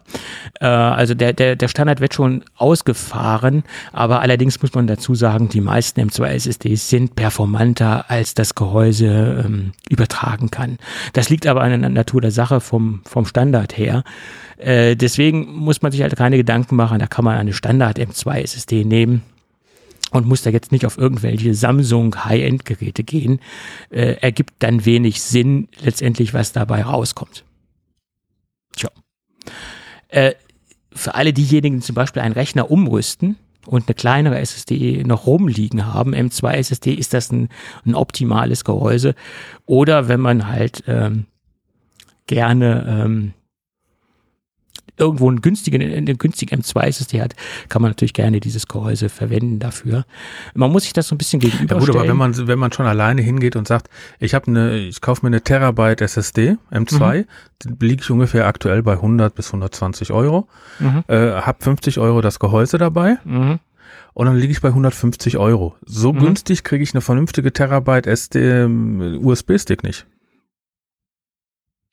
Äh, da muss man halt gucken. Ähm, wenn man jetzt Samsung T7 schaut oder eine T5, da kriegt man auch schon was. Ja, ich, äh, ich rede von so einem richtigen USB-Stick, ne? Also nicht. Ähm äh, ja, aber der ist, diese M2-Geschichte ist ja schon größer als ein, als ein USB-Stick letztendlich. Ja, ne? aber es ist schneller. Ja, es ist, ist natürlich schneller, das ist, das ist korrekt, das ist richtig. Also man muss, man muss ein Rechenexempel aufstellen, ob das Gehäuse mit der gewünschten M2 SSD äh, Sinn ergibt. Letztendlich hat man einen großen Vorteil, wenn irgendwann mal die ähm, SSD kaputt sein sollte, hat man immer noch ein funktionierendes Gehäuse über. Man hat eine bessere äh, Nachhaltigkeitsgeschichte oder die Nachhaltigkeitsgeschichte ist wesentlich höher, logischerweise, weil man halt da besser drankommt. Bei den meisten SSDs ist das Gehäuse ver, ver, verschmolzen geschmolzen mit der ganzen Geschichte äh, und so gemacht, dass man es halt nicht vernünftig aufbekommt oder sie nicht reparieren kann. Äh, Sandisk oder Samsung ist da natürlich exemplarisch, dass diese Dinger halt so vergossen sind, dass man halt nicht daran kommt und das Ding äh, selbstständig reparieren kann. Und das hat man halt mit so einem getrennten M2-Gehäuse mit einer M2 SSD halt nicht. Das ist auch ein Vorteil äh, der ganzen Geschichte, finde ich. Ja. Mhm. Gut. Gut. Ähm, dann sind wir ja fast fertig. Wenn wir jetzt nicht noch in irgendwelche Smalltalk, äh, Smalltalk Nee, weil dann sind wir, wir Off-Topic- unter eine Stunde, aber äh, vielleicht hören ja hier Leute zu. Ich sag nochmal, das Podcaster Barcamp, Mhm. ne, also äh, geht mal einfach auf podcamp.de, 25. und 26. März 2023 und wenn, und wir suchen noch Unterstützer, ne? Also Manpower beziehungsweise Hardware beziehungsweise Money. Also, wer einer möchte, podcamp.de, Podcaster-Treffen dieses Jahr oder nächstes Jahr, das große Podcaster-Treffen. Ich wünsche dann einen schönen Abend noch. Ich wünsche dir viel Spaß. Danke, dass ich dabei sein durfte. Ja, Thomas, äh, Thomas sage ich schon, um Gottes, um Gottes Willen, fängt beides mit T an und es kommt, der zweite Buchstabe ist auch ein H, also es ist relativ identisch, ne? Also da muss man halt aufpassen. Ähm, ja, Thorsten, ich bedanke mich äh, für deine spontane Vertretung. Ähm, und Und wir sind noch unter zwei Stunden. Das, du, ich bin noch lange nicht fertig. Aber heute telefonieren wir auch nicht mehr. So, äh, das muss auch nicht sein. Ähm, man, man, muss es, äh, man muss es ja nicht übertreiben, ne? dann sage ich wie immer, gute Nächtle und viel Spaß noch. Du, du weißt doch dahin. nicht, wann die Leute das hören. Ist, ich Ist mir egal, ich sagen, sage immer gute Nächtle, auch guten Morgen. Morgens sage ich gute Nacht. du sagst doch jedes Mal viel Spaß. Und Ja, viel Spaß e- noch. Egal, ob ich auf dem Weg zu einer Beerdigung bin, du sagst trotzdem viel Spaß. Äh, äh, Ja, man sollte ja auch Spaß daran haben, sich an den, an der Person zu erinnern, die man da Ja. beerdigt. Außerdem, du warst nicht auf dem Weg zur Beerdigung, da habe ich nicht viel Spaß zu dir gesagt. nein, ich wollte jetzt ein bisschen Witzigkeit hier einbauen, aber das jetzt, Witzigkeit kennt keine Grenzen. so ist es. Das hast du jetzt aber auch kaputt gemacht. Das ist super, ey. Ja. So, dann sage ich noch, gute Nacht, Also, Spaß noch und Podcast. wenn alles gut geht, hören wir uns bestimmt nächste Woche nicht wieder, aber die Hörer hören mich irgendwie nächste Woche wieder. Also wir hören uns auch wieder, aber nicht ihr. Nicht im und uns- Podcast wahrscheinlich. Nicht im Podcast. Bis dahin. Ja, ciao, tschüss.